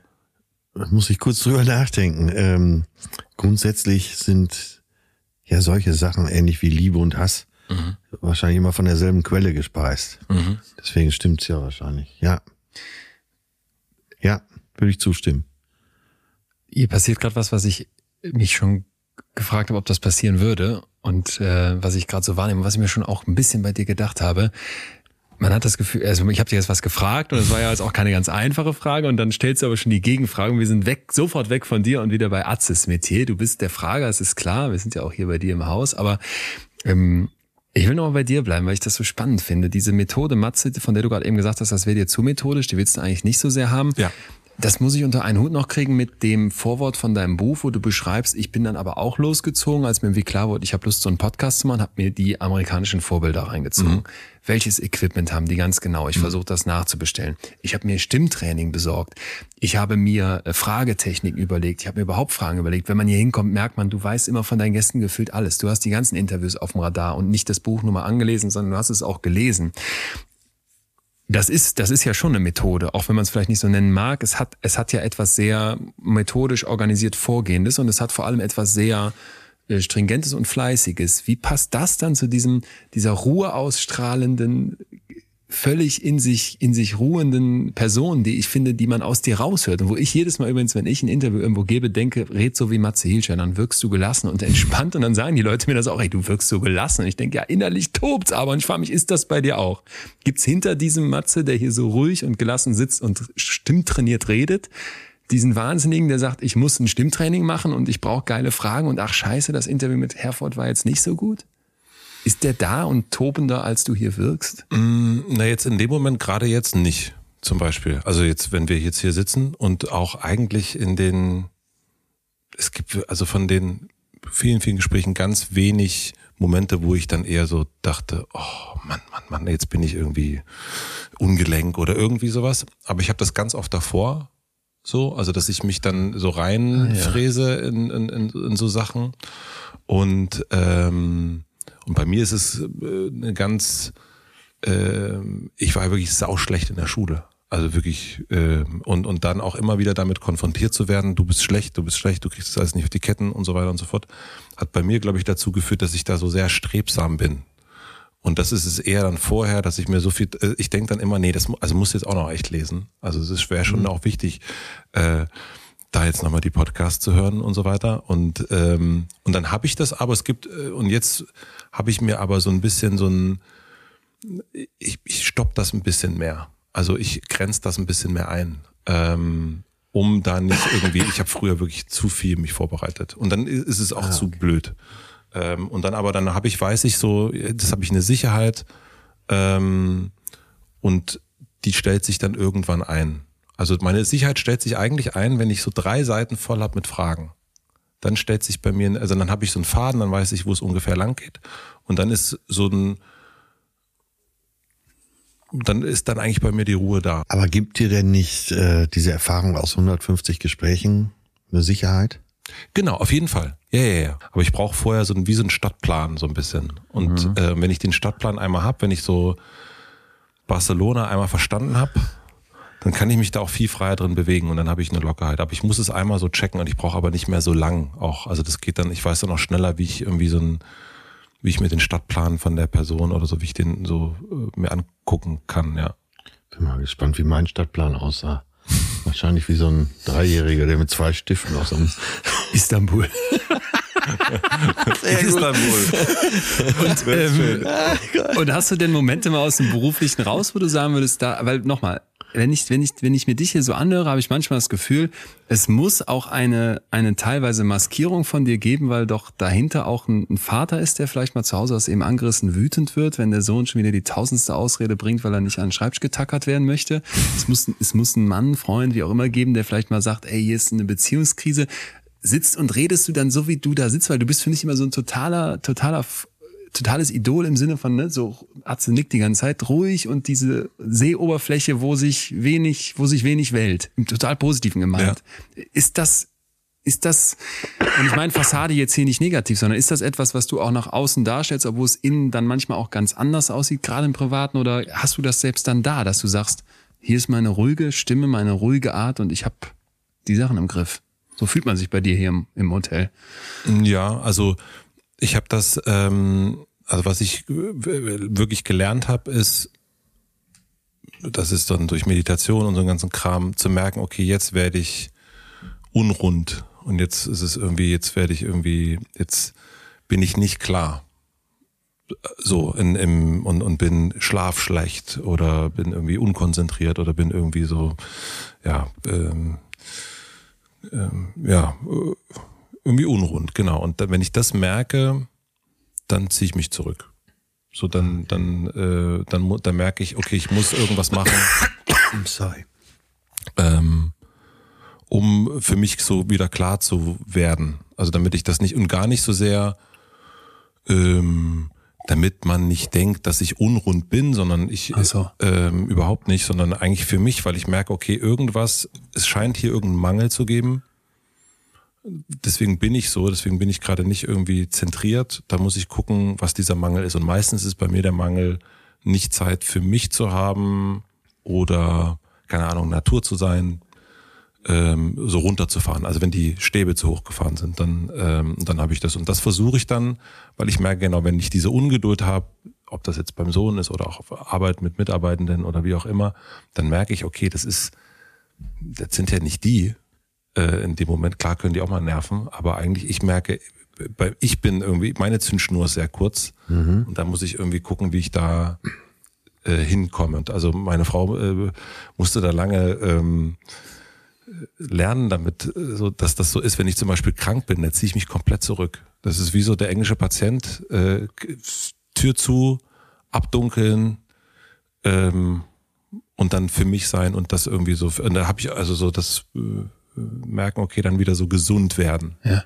So für mich aber eigentlich. Und es ist nicht so, dass ich, ich kann total gut, also ich habe so meinen Dorfältestenrat, den ich immer anrufen kann, wenn ich irgendwie Probleme habe und äh, oder, Fragen habe und so weiter und so fort. Das ist es überhaupt nicht. Aber ich dieses so ein gesund sein, das heißt aber auch nicht leisten müssen oder so, sondern einfach so ein, so ein Gefühl von Geradlinigkeit, ja.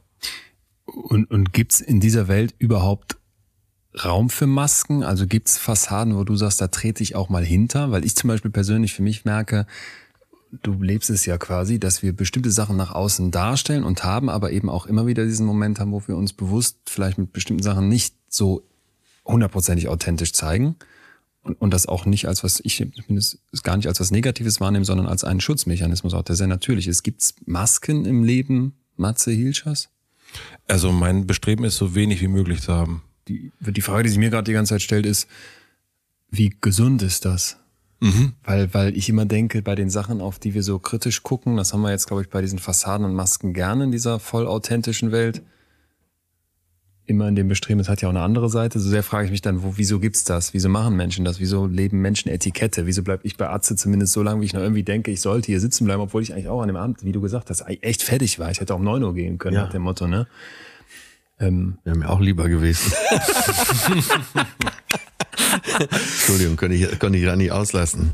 Ja, du, natürlich versucht man ehrlicher zu leben, sich selber gegenüber ehrlicher zu sein. Äh, nur zu 100 Prozent wird es natürlich nie gelingen. Und äh, vielleicht ist dann auch ein Umgang als soziales Wesen mit anderen gar nicht mehr möglich. Wenn du in jeder Situation immer absolut ehrlich bist. Äh, da gibt's Filme, gibt's Bücher drüber. Ähm, das ne, ist irgendwie, es gibt ja auch ein Schmiermittel der Gesellschaft und und äh, Ja. für, für dich als soziales Wesen, dass du mit Leuten umgehen musst. Ja, das sowieso. Das ist ja vollkommen, also ich glaube auch, aber das ist so ein bisschen, bestenfalls hat man ja, weiß man für sich, was tut mir gut, was tut mir nicht gut. Ja, es geht ja auch immer von bis, ne? Also genau. von Schmierentheater bis äh, Ja. verständlichen, Ja. verständlicher Höflichkeit. Also authentisch, weil das wird ja oft benutzt, das Wort ist, Genau. ge- geht's, eigentlich geht's erstmal darum, muss man das ja für sich erstmal selbst wissen. Ja. Also so. Und Bevor du echt sein kannst, musst du wissen, was, was du bist. Ja, Ja, Ja, voll. ja, ja. Und das ist, äh, und wenn man das irgendwie so ein bisschen äh, und, und sorry geht heute nicht, ähm, manchmal ist es so und dann muss es auch so sein, finde ich. Aber das ist ein Bereich, wo ich finde, dass Masken was grundsätzlich eher Gefährliches haben. In diesem privaten Bereich, wo wir gesagt haben, am Anfang mal so 90 Prozent, soll, wenn man die da offen liegen hat, das ist gar nicht so verkehrt. Ich denke aber auch an Momente, wo du mir schon mal gesagt hast, ey, ähm, wenn ich dann nicht gut drauf bin, ich gehe auf die Bühne rauf, da sitzen 5000 Leute, die haben 30 Euro oder sowas bezahlt, gutes die wollen einen Beispiel. geilen Abend haben. Wenn ich jetzt keine Maske anlege, ist das einfach nur asozial.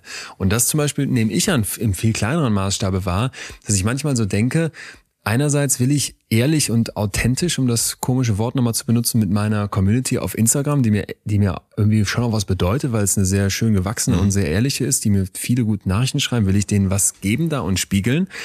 Aber ich weiß auch genau, dass ich bestimmte Sachen zum Beispiel nicht spiegel und teile und die einfach vielleicht auch manchmal an einem Tag, wo es mir nicht so gut sind, hinter einer Maske sind, weil ich denke, es ist von mir eine ganz bewusste Entscheidung, nicht alles zu offenbaren. Und ich hoffe, dass die Leute wissen, dass Instagram irgendwie auch eine Plattform ist, wo eben vieles maskiert ist, gefiltert ist und Ja. ähnliches und denke mir, das ist in dem Rahmen, ist es keine Lüge, sondern es ist halt einfach ein, ist es der Rahmen dessen, wo es normal ist und finde das dann zum Beispiel was total Wertvolles, dass das auch okay ist. Dass mir jetzt niemand ankreien würde, ey, du wirkst immer strahlend und happy und gut drauf, wir sehen aber deine Augenringe. Da muss ich, da muss ich dann einfach nichts zu sagen, weil das halt mein privates Thema. Oder so genauso wie Atz habe ich auch Themen, wo ich sage, da rede ich einfach öffentlich nicht drüber. Bei Talkshows sage ich vorher, darüber bitte nicht sprechen. Oder wenn darüber gesprochen wird, sage ich, weiche ich aus, weil ich genau weiß, hier ist mir jetzt eine Maske lieber, als dazu was zu sagen. ja, Oder? Da hat doch die Maske was total Positives. finde ich total. Und das hast du Absolut. aber auch? Das habe ich auch. Okay, ja, das, ja, das, okay, weil du, du, ne, du klingst Und das war ja deine ursprüngliche das war die ursprüngliche Frage, weil ich halt so ja. denke, wenn man dich so sieht, dann denkt man, da sitzt der Typ, der dich, der dir niemals irgendwie, der niemals irgendwen betrügen könnte, so ein, so ein, so ein total guter, ehrlicher, offener, ausgeglichener Typ. Und wirklich positiv gemeint. Nicht jetzt, es gibt ja manchmal diesen Ja. schäbigen Begriff Gutmensch, sondern einfach ein, ein toller, ehrl so. Ja, das mein, Aber ich ist meine ja auch- der Erfolg auch dieses Podcasts. Exakt. Und Äh, ich habe mich gefragt, kann das ja. sein? Kann es so jemanden geben oder hat auch Matze Masken? Ja, also das, also das ist, also wie gesagt, ja. Und aber ich versuche das nach und nach wirklich so wenig Okay. wie nur irgendwie möglich. Ja, und dann okay. aber nicht im Sinne von, ähm, ich bin jetzt, äh, wer, wird dann immer gesagt, ja, Kinski, ja, sollen sie alle mitmachen, wenn ich wütend werde, sondern dann merke ich, ja, wenn ich so drauf bin, dann ist, bin ich einfach äh, kein guter Teil für diese Runde jetzt gerade. Wenn ich irgendwie, keine Ahnung, ähm, aber wenn ich jetzt denke, ich habe heute richtig Bock auf Krawall. Also im Sinne von ausgehen, durch die Stadt rennen und, und äh, Action sozusagen, dann weiß ich, meine zwei, drei Kumpels, die ich anrufe, mit denen ich das machen kann, das muss ich dann nicht mit den anderen dreien machen. Also dann brauche ich aber auch nicht was vorspielen oder so. Äh, und die sitzen Ja. jetzt am Tisch und würde ich sagen, Leute, ihr wollt heute essen, das machen wir jeden Freitag. Ich habe halt so Bock, irgendwie äh, drei Tage wach zu bleiben. Ähm, ich komme heute nicht zum Schachspielen. Und, äh, und dann ist es auch okay. Also so ich eher das und ich versuche aber auf einer Bühne, und das ist, glaube ich, auch ein Riesenunterschied zu so, also ich glaube, ich könnte, also ich habe auch schon das ein paar Mal erzählt, dass ich, ich habe wirklich eine Bühnenangst, allein auf eine Bühne zu gehen. Und ich glaube, dass Hotel Matze oder wie die Gespräche sind, ich kann, wenn ich jetzt zum Beispiel einen Tag hätte und ich habe eine Live-Show, in, ich bin in Hamburg und es ist, geht mir heute nicht so besonders gut. Ich glaube, ich, der Raum ist dafür da, das zu sagen. Also ich glaube, ich Auch müsste, auf der Bühne? Ja, glaube ich ja. Ich glaube, ich könnte sagen, ich, ähm, Leute, heute ist es irgendwie so und so. Ich freue mich auf den Abend, aber ich bin so ein bisschen, hm, mal gucken, was wir daraus machen. Boah. Ach so, das so, aber nicht abzusagen. Nein, nicht abzusagen. Ja, okay. Nee, aber anzusprechen. Auch anzusprechen und zu sagen, oder, also vielleicht ist es auch nicht das allererste, wo man rauskommt, aber Wollte gerade sagen, okay, wenn, das, vielleicht wenn du damit noch- auf die Bühne kommst, ist schon, da musst du schon ganz schön ackern danach. Da musst du ackern. Ja, ja aber es ist manchmal, ich stelle mir das eigentlich, wenn das jemand, also so, ich finde ja auf, auf eine Show zu gehen, wenn ich irgendwie sehe, ich, ich, die spielen eine Band, die spielt jetzt, jetzt einfach nur gerade runter und ich sehe an, die haben gar keinen, ich habe mal Katy Perry gesehen. Und Katy Perry, ich fand das so super, weil das war deren 175. Show. Und die wussten überhaupt nicht, wo die sind. Also das war auf jeden Fall völlig, völlig zu sehen. Länger keinen Schrank ausgewischt, ja? Lange, lange kein. Und Katy Ja. Perry hat das Ding durchgespielt und ich habe mir aber vor allen Dingen die Bandmitglieder angeguckt. Das war so herrlich. Die waren, das war alles Playback und die haben und die haben, also sie hat richtig gesungen, aber die haben nicht, der Gitarrist hatte kein Kabel mehr drin und Ah, nix. okay.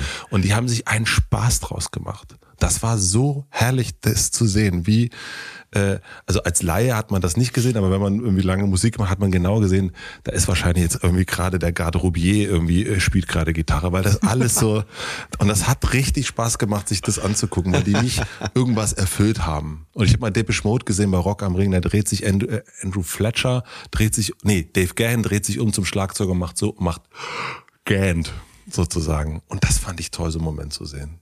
Also das haben die vorne nicht gesehen, aber ich hab's, ich stand an der an, am Bühnenrand, habe das gesehen und fand das irgendwie, das, das, das ist cool. Das ist irgendwie, und ich bin noch viel größerer Fan geworden. Aber das ist doch eigentlich genau der Moment, der hier heute so ein bisschen auch das beschreibt, worum wir uns drehen.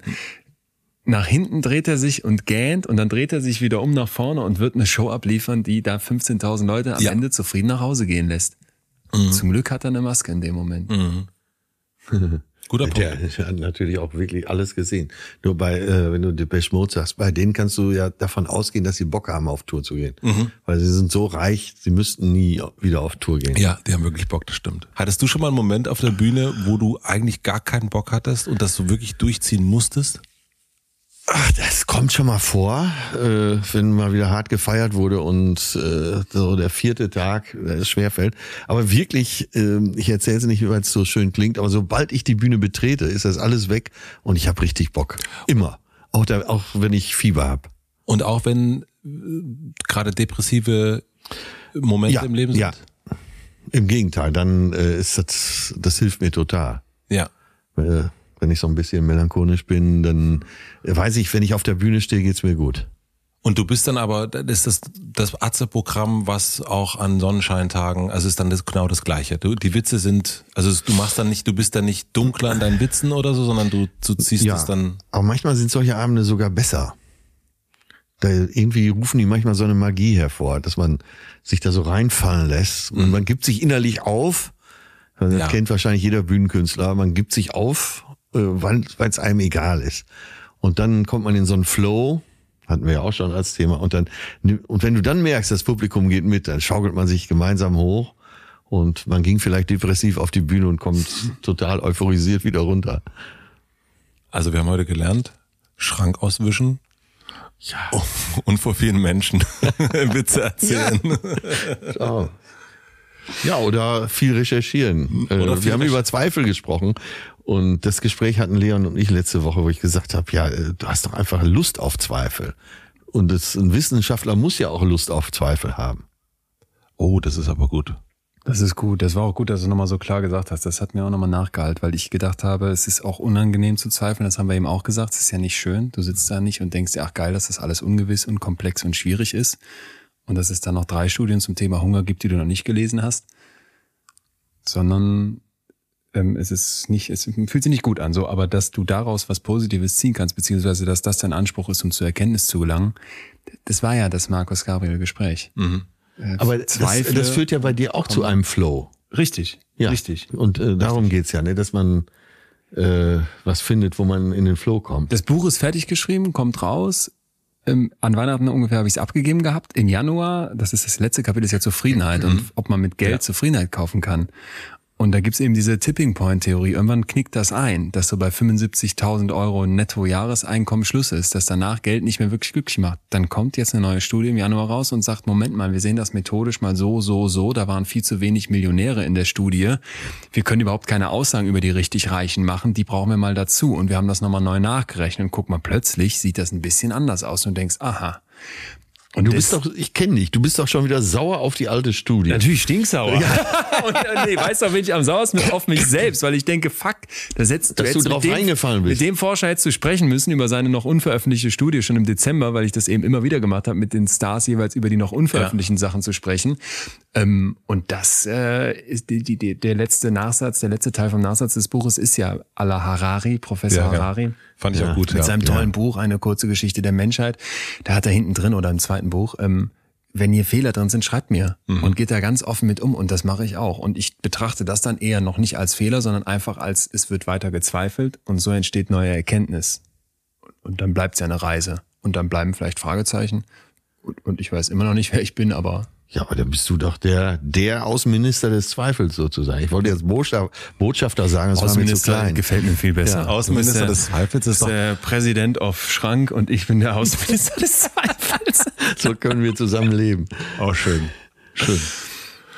Wollen wir langsam äh, äh, unseren, unseren Kreis schließen oder wie ist, wie ist, wie ist für euch? Für mich ist alles ähm, schon, schon sehr. Ja, Sehr geschlossen, ja? Also- also, ja, ich sag mal ganz ehrlich, wenn wir jetzt weitermachen, dann langweile ich mich. Das wollen wir, das wollen wir nicht riskieren. Keine Masken heute. Oh Gott. Ich würde dann zumindest, ähm, aber äh, sozusagen, ähm, ob das in eurem Teil drin ist, das wird, könnt ihr dann selbst entscheiden. Aber ich, ich habe ja so immer Schlussfragen. Oh, ja, bitte. Und, und da würde ich, und da würde ich, äh, da würde ich Dafür, dafür sind wir hier. Dafür seid ihr hier. Leon, was lernst du gerade, was du nicht so gut kannst? Äh, geduldig sein und die schönste Studie im Buch, die eigentlich vorkommt, ist die, wo die zeigen konnten, dass geduldige Menschen nicht nur die dicken Bretter bohren, sondern sich dann auch Zeit nehmen, um das Erreichte irgendwie für sich zu verarbeiten und zu genießen. Und das ist beim Buch so ein Moment, wo ich äh, dich nach wie vor im Ohr hab, Friede, den schönen Moment ein, das versuche ich gerade. Das hat jetzt geklappt, das ist fertig, das war für mich ein Riesenmeilenstein. Der Weg dahin war schön, aber an vielen Stellen auch hart. Und jetzt mal zu genießen, dass das fertig ist und dass das offenbar viele lesen möchten, das jetzt noch nachhallen zu lassen. Das hoffe ich beantwortet die Frage, da bin ich gerade dran. Und beim letzten Mal, weißt du noch, was du beim letzten Mal gesagt hast? Äh, Nee, Du hast beim letzten Mal gesagt, äh, Selbstmitgefühl. Stimmt. lernen. Haben wir nicht drüber gesprochen. Das war ist ja auch ein Kapitel im Buch. Ähm, du merkst, das sind die Themen, die mich wirklich umtreiben, weil ich da so in der Tiefe bin. Das hat sich gesteigert. Dieses, ich bin nicht mehr so streng zu mir, wenn was nicht so ganz so klappt oder wenn ich ähm, da etwas vermassle oder auch irgendwie ganz außerberuflich am Boden bin oder irgendwas nicht toll ist, dann zu sagen, ich trete nicht nach, sondern ich strecke mir eher die Hand aus, das muss ich sagen, hat durch dieses Kapitelschreiben, was da damals ja noch nicht fertig war, aber jetzt eben fertig ist, dann nochmal sehr geholfen. Ja? Atze, ähm, ich stelle dir eine andere Frage. Äh, was möchtest du gewesen sein? Nix. Das hast du nicht verändert, ne? Hat sich nicht verändert. Nein, von mir soll nichts überbleiben. Ich will in Ruhe in Vergessenheit geraten. Das kann man nicht so ganz fassen, oder? Also Ist, äh, aber ich wollte, also, es ist doch gut, das, also, das, also, ja. Ja, wirklich, das ist mein ehrliches Gefühl. Ich möchte für nichts stehen und auch nichts äh, hinterlassen. Ja. Außer Außer lange Flure und ausgemischte sehr viel Harmonie. Sehr viel Harmonie. Ja, das ist vielleicht dann die ehrliche Antwort. Könnte man jetzt natürlich noch weiter äh, ausbreiten. Ich möchte natürlich das alles sagen, aber doch ein netter, War doch netter. war doch ein netter Kerl. Ähm, Buchtipps frage ich immer am Ende. Ähm, du hast mir beim letzten Mal den, den oft zitierten ähm, äh, Kollegen Homo Deus empfohlen. stimmt, Harari. Harari, genau. Haben wir schon Max Frisch hier empfohlen? Homo Faber? Dem, ja, immer wieder, ne? Immer wieder Homo Faber. Das Aber ist, bei ja, mir noch nicht empfohlen. Nee, Also nee, das- tun wir, tun wir ist hiermit. fast unsere Bibel, ne? Ist insofern unsere Bibel, weil das ja ein Buch ist, wo ein Ingenieur in diesem Hamsterrad drin ist, in dem wir alle drin sind. Es ist knackig und kurz. Es ist ein unglaublich dramaturgischer Plot. Wir dürfen nicht zu viel verraten. Er verliebt sich auf den ersten Blick in seine Tochter. Ich habe ja im Nachhinein gedacht, es ist weniger Liebe, es ist mehr ein, er lernt das kennen, was ihm fehlt, wo er immer dran vorbeigerannt ist. Und ähm, das macht was mit einem. Ja, es geht um die Existenz. Ja. Homofarbe von Max Frisch. Ja. Da seid ihr euch einig. Sehr gut. Dann die letzte Frage, ähm, auch heute die letzte Frage vielleicht. Ähm, eine große Plakatwand am Alexanderplatz. Und ähm, Atze, was würdest du heute drauf schreiben wollen? Es tut mir leid, wie ich aufschreibe. Was tut, dir, leid was tut dir leid? Die Botschaft von Lanz jetzt oder Alles, ein anderer alles. Scheiß? Ich wollte Mir gerade sagen, alles so leid. endest du Es nicht. tut das mir hab ich leid. schon gedacht. Es tut mir leid. Weißt du noch, was du beim letzten Mal drauf geschrieben hast? Äh, wahrscheinlich nimm dich nicht so wichtig oder so. Ne? Aber heute ist es, es tut mir leid. Es tut mir leid. Ja, das finde ich gut. Und Leon? Ja, der, der tickert gerade noch. Ähm, Ich stell mir vor, du fährst daher, aber du musst ja nicht mal Atze Schröder drunter stehen. Vielleicht ohne werden sogar noch besser. Da steht riesengroß, es tut, mir leid. ja, wobei das fiese ist, dass diese ganzen schäbigen äh, Consumer Goods Konzerne diese Ideen mittlerweile Ja. für mich kapern. In so Ja. Schriftarten, die so ein bisschen wiedererkennst Ja, ja, eine blöde genau. Katjes Werbung. Ähm, ich ich glaube, ich würde draufschreiben, sei nicht so authentisch. Also das Wort mögt ihr heute nicht, ne? Authentizität. Nee, ich mag das Wort, aber ich mag, glaube ich, diesen Anspruch nicht. Ich glaube, es hat was ähm, Gefährliches, den Anspruch zu haben, ich muss echt sein, weil man sich dadurch festlegt, wer man denn sein wollen würde. Und ich glaube, diese 10% manchmal geheim nur für sich zu haben, hinter einer Maske oder wo auch immer du hinter versteckst, das ist in dieser Welt, die immer fordert, kehr alles nach außen, zeig alles, vielleicht auch ein, ein gesundes kleines Restmaß. So? Ich ahne, worauf du hinaus willst. Äh, ne? Auch über äh, auf die In Überindividualisierung unserer Gesellschaft. Geht mir auch so zunehmend auf den Keks, dass dieses Ich, Ich, Ich, also das westliche Ich im Gegensatz zum asiatischen Wir, geht mir auch langsam, Siehste. aber sicher auf den Keks. Und da hat mir doch letztens noch ein älterer Freund gesagt, ich, ich habe auch so erzählt, da habe ich das gemacht, habe ich das gemacht. Und dann nahm er mich so am Arm und sagte nur, ja, ich, ich, ich, das sagt sich so leicht. Das hat mich wochenlang beschäftigt. Ja, das kann ich mir aber gut vorstellen. Und Matze, wir haben ja schon festgestellt, dass du hier Ja. ja, habe ich ein bisschen das Gefühl gehabt, gar nicht so gerne hinter deine Masken gucken lässt und uns aber zugestanden hast, dass es welche gibt. Und, Und trotzdem authentisch wird. Selbst absolut. Und nicht nur das, sondern auch, wie gesagt, für uns beide, glaube ich, ein großes Podcast-Idol sowieso bist und Total. für immer bleibst. Ähm, wir kommen nicht Ich unvorbereitet hier zu dir ins Hotel, sondern wir haben auch Schlussfragen. Und weil bei uns immer die Community auch zu Wort kommt, äh, tut sie das jetzt. Mhm. Caro Koss fragt, von wem möchte er, sprich du, gerne mal interviewt werden? Oh, oh, das ist eine gute Frage, liebe Caro. Ähm, ich bin sehr ehrlich, habe ich niemanden. Also ich gibt, Nee? es gibt Menschen, die ich wahnsinnig super finde, wie sie Menschen interviewen. Aber dann geht's mir immer eher so, dass ich denke, ah, ich würde wahnsinnig gern, dass Joe Rogan mal Oprah Winfrey interviewen würde. Das fände ich cool. Also ich hätte gar nicht so sehr eine Freude daran, dass jetzt Joe Rogan, den ich für einen fantastischen Interviewer halte, oder Oprah wiederum, dass die mich interviewen, sondern ich fände also das wäre für mich so ein Match made in heaven, dass die beiden sich gegenseitig interviewen. Also das ist eher das, was ich ähm, sehen wollen würde. Und das, es ist, ich habe gar kein Interesse, dass Oprah mir irgendeine Frage stellt, sondern ich hätte wahnsinnig viele Fragen an sie oder beziehungsweise fände es, also ja, also ich habe jetzt nicht jemanden, wo ich denke, Mensch, das wäre aber klasse, dass der mich mal interviewt. Weißt du, was ich gerade denke, warum ich finde, dass bei dir dieses, dieses authentisch sein und dieses Ich so auch so viel okayer wirkt als bei vielen anderen, weil es bei dir gefühlt so wenig um Ich, Ich, Ich geht, oder? Es, Ja. es geht immer wieder ganz schnell weg von dir. Du sagst jetzt nicht, ich will dahin und von der berühmten Person da mal die Bühne Ja, kriegen, sondern ja, ich gebe es an zwei andere ab. Hatten wir eben genauso ähnlich auch. Ja, ja. Und das ist das, was man so angenehm empfindet. Finde ich Ja. auch. Finde ich auch. Ganz viele Fragen, unter anderem, unter anderem auch Katrin Lutheri. Warum kannst du so gute Fragen stellen? Kann man das lernen? Und das finde ich auch spannend, weil du am Anfang diese Methode bes beschrieben hast, dass du da losgezogen bist und dich das gefragt hast. Gibt es da einen Hebel? Hast du einen Tipp? Wo können wir sowas nachlesen? Ach so, äh, naja, ich finde eigentlich äh, Neugierde, So einfach? Finde ich schon. Also, ich du glaub, würdest tatsächlich sagen, es ist interessiert dich einfach dann in dem Moment wirklich. Es interessiert, also ich habe wirklich Caro Herford, um die auch jetzt nochmal wieder mal zu nennen, ich habe die, glaube ich, zur Weißglut letzte Woche getrieben, weil ich immer wieder nachgefragt habe. Und es wird mir manchmal, äh, wenn wenn es jemand äh, negativ meint, gesagt, der fragt so lange, bis er die Antwort kriegt, die er hören will. Ah ja. Das stimmt aber nicht. Ich, ich frage so lange nach, bis ich es wirklich begreife. Ah, okay. Und, ähm, und es ist dann manchmal so, das ist also mein, mein lieber Kater Max, der hat dann, hat dann angerufen heute und meinte, ja, das habe ich dann einfach auch echt nicht mehr verstanden, was du da noch wissen wolltest. Ich habe das jetzt mal rausgenommen. Und ich dachte, das ist okay. äh, weil ich es dann äh, für mich äh, denke, erfahren zu haben. Aber ähm, und ich glaube wirklich, dass es Neugierde ist und, ähm, und das, ja, Neugierde ist, glaube ich, so das. Und dann gibt es natürlich auch diese, also Neugierde, das ist ja auch nicht immer nur die andere Person, sondern das ist ja immer auch, äh, ich lerne ja auch immer äh, von euch, also für mich. Also ich lerne mich ja, indem ich euch besser kennenlerne, ja auch mich besser kennen. Also es ist nicht nur, also das ist schon auch egoistisch. Da wollte ich jetzt mal, da sind wir mal bei dir. Ja, ich meine, kann es denn irgendwas geben ohne einen Egoismus? Ja, glaube ich nicht. Warum auch? Allerletzte von Franzi Fsch.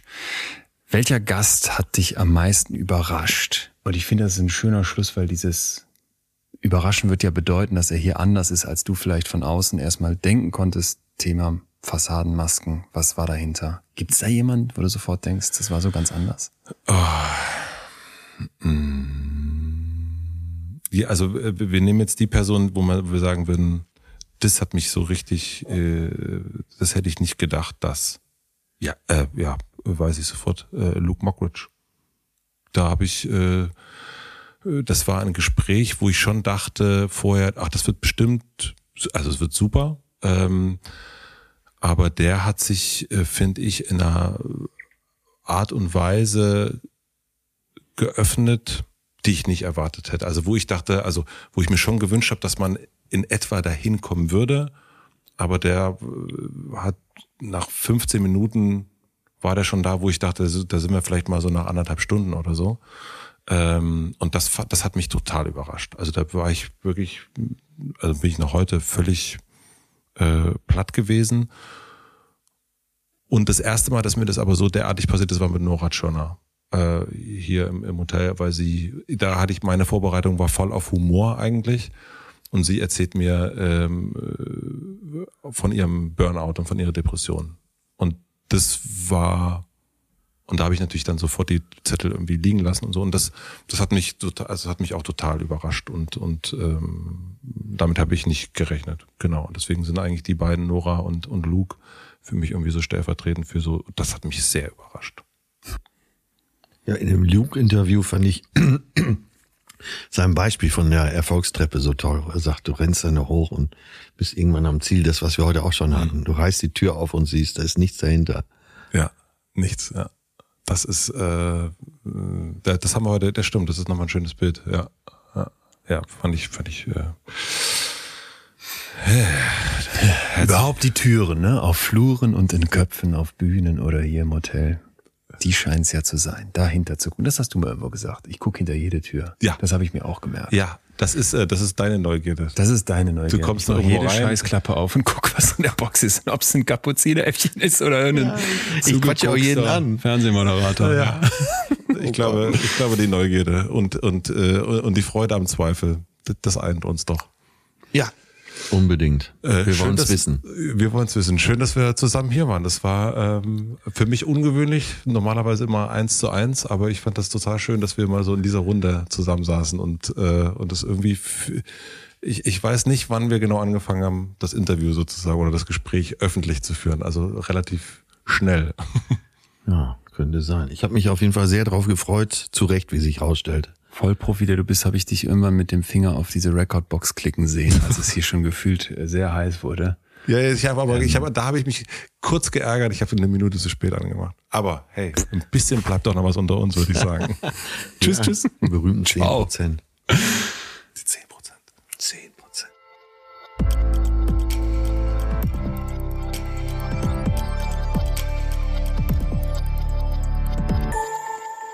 Puh, was ein langes Gespräch, oder? Ja, einerseits lang und andererseits, also für mich persönlich verflog die Zeit. Ich hätte da nicht sagen können, wie lange wir da jetzt saßen, als es so lief. Du schon. Aber ich war so im Tunnel nachher, dass Ja. ich zu Fuß zum Hotel gelaufen bin, Echt? zweieinhalb Kilometer, um den Kopf mal wieder frei zu kriegen. Aber das war schon interessant. Ich habe mich dann immer gefragt, gibt es eigentlich in Berlin eine Ausgangssperre? Ähm, müsste es wenig- eigentlich noch gegeben haben in diesem Moment, ja. Okay, gut, dann hat mich einfach keiner gesehen. Ich bin da lang geschlichen. zum Hotel und habe die ganze Zeit gedacht, naja, hoffentlich überfällt dich keiner.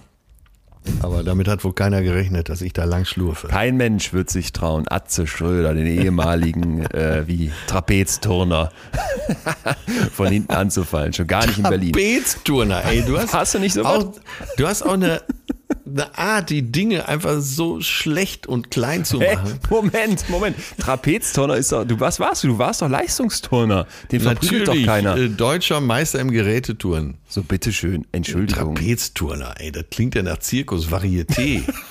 das kommt vielleicht irgendwann mal im Spätwerk meiner Der Karriere. Bauchredner Atze Schröder mit seiner. Mallorca-Plauze. Oh, ey, das ist ein schönes Wort. Wir haben noch was für euch, liebe Leute, denn es gab immer mal wieder so diesen Moment, wo ihr gemerkt habt, dass ich total begeistert diese Stellen aus dem Buch hatte und deswegen habe ich Matze nicht vom Haken gelassen, ohne ihm zwei signierte Exemplare aus den Rippen zu leiern. Und jetzt kommt der Oberclou. Ihr könnt uns schreiben, was da drin stehen soll und für wen das sein soll. Post at leonwinscheid.de. Wer Lust hat auf Matzes Buch Die Schule meines Lebens mit persönlichem Gruß drin. Wenn ihr mir noch eure Adresse dazu schreibt, kümmere ich mich darum, dass Matze das reinschreibt und ich würde dann den Briefumschlag anlegen, in den Briefumschlag in den Briefkasten, da gehört er reinschmeißen und dann kriegt ihr das Buch. Na, und bitte. Äh, das wäre doch was, oder? Ansonsten, Ja, Wahnsinn. Ich kenne äh, wirklich Freunde um mich herum, wenn die nicht jetzt in absehbarer Zeit ein Buch mit Signatur von dir überreichen, dann ist zu Hause Schluss. guck an. Wäre vielleicht auch demnächst mal ein Thema. Richtig Schluss machen, ne? Äh, Richtig Schluss machen ist auf jeden Fall auf unserer Agenda. Ihr wisst auch, liebe Leute, ihr könnt uns alle weiterhin gerne Themen vorschlagen. Schreibt uns über die eben genannte Mailadresse oder bei Instagram oder sehr gerne auch in der Kommentarfunktion. Das kommt hier nicht nur an, sondern stößt uns auch immer wieder auf neue Gedanken. Jetzt, bevor wir aber das Thema für die nächste reguläre Folge am nächsten Dienstag ankündigen, gibt es noch einen ganz, ganz wichtigen Hinweis, eine ganz wichtige Bitte. Wir schrauben seit Wochen an der Depressionsfolge, Sonderfolge Depression, haben uns richtig viel Mühe gemacht mit den deutschlandweit größten Expertinnen und Experten gesprochen, mit Betroffenen gesprochen. Wir haben mit Theresa Enke gesprochen über Robert Enke. Erinnert euch, der Fußballspieler, der Torwart, der Nationaltorwart, der sich das Leben genommen hat. Wir haben mit einer ganz jungen Frau gesprochen, die schon lange in Depressionen feststeckt und für sich einen Weg rausgefunden hat. Und jetzt, ich weiß, dieses Thema klingt erstmal düster, aber es betrifft erstens Millionen in Deutschland direkt. 5,3 Millionen Menschen sind von Depressionen betroffen. Und wenn wir das Umfeld dazu nehmen, sind es ja natürlich noch mal viel mehr. Und ich glaube auch, dass wir von dem Thema gesellschaftlich richtig, richtig viel für, für alle, für uns alle mitnehmen können, weil da so viel Menschliches drinsteckt, was man echt beachten kann. So, und diese Folge ist noch nicht ganz fertig und wir wollen die als Sonderfolge rausbringen und deswegen meinen wir ganz ernst, klickt bitte, falls noch nicht geschehen, unbedingt jetzt auf Abonnieren, denn sie wird irgendwann jetzt die Tage rauskommen und wissen selber noch nicht genau wann. Ihr werdet ja als Abonnentin oder Abonnent sofort darauf hingewiesen, wenn eine neue Folge da ist. Entsprechend wird sich das jetzt besonders lohnen, falls noch nicht geschehen. Das geht ja eigentlich in allen Apps und ähm, ja, Ihr signalisiert uns mit dem Abo natürlich auch, dass ihr Lust habt auf das, was wir machen. Depressionsfolge kommt jetzt ganz bald, wie versprochen. Ist ja auch leicht gemacht. Kurz auf Abo geklickt, kostet ja nicht einen Cent mehr und äh, schon ist man dabei. Ja, ich freue mich drauf. Ich freue mich auch drauf. Düsteres Thema, aber das versprechen wir auch mit einem, mit einem guten und irgendwie total konstruktiven Angang und ein Thema, was viel zu lange in der Mottenkiste im Tabuschrank hing. Da müssen wir ran. Das machen wir und ich würde sagen, Atze Schröder, gute Woche, oder? Jetzt. Immer wenn du Atze Schröder. Ich glaube, Ach bei so, dir oh, ist es Scheiße, wieder falsch gesagt. Nein, das ist, glaube ich, eine Vermeidung von Emotionen. Das ist ja auch so, wenn man, äh, wenn man so Spitznamen benutzt und alle Nee. Dinger und so weiter. Das ist ein Unterdrücken von Emotionen. Weiß ich, und das da müssen wir mal noch mal gesagt. ran bei dir. Da, müssen wir noch mal noch ran, aber da kann ich auch Tim Melzer, den weisen Tim Melzer zitieren, der mich in seiner, als ich bei ihm zu Gast war, auseinandernahm, als ich ihn dann analysiert habe, was ich gar nicht vorhatte und meinte, ihr wollt immer überall was reininterpretieren. Ein bisschen witter ich das hier auch. Ja, aber Uli Hoeneß hat auch zu einer Journalistin gesagt, ihr scheiß Journalisten, ihr wollt immer beide Seiten hören. also in diesem Sinne. Okay, alles klar. Ich, ich nehme das als Freundschaftsbeweis, Atze, ja? Mein Atze. Niemals will ich dich So will ich Mach's dich ja. gut. Mon tschüss, Léon. Tschüss, tschüss. Mon Äh, ami. Dottore immer noch für dich, ne? Ja, ja Dotto.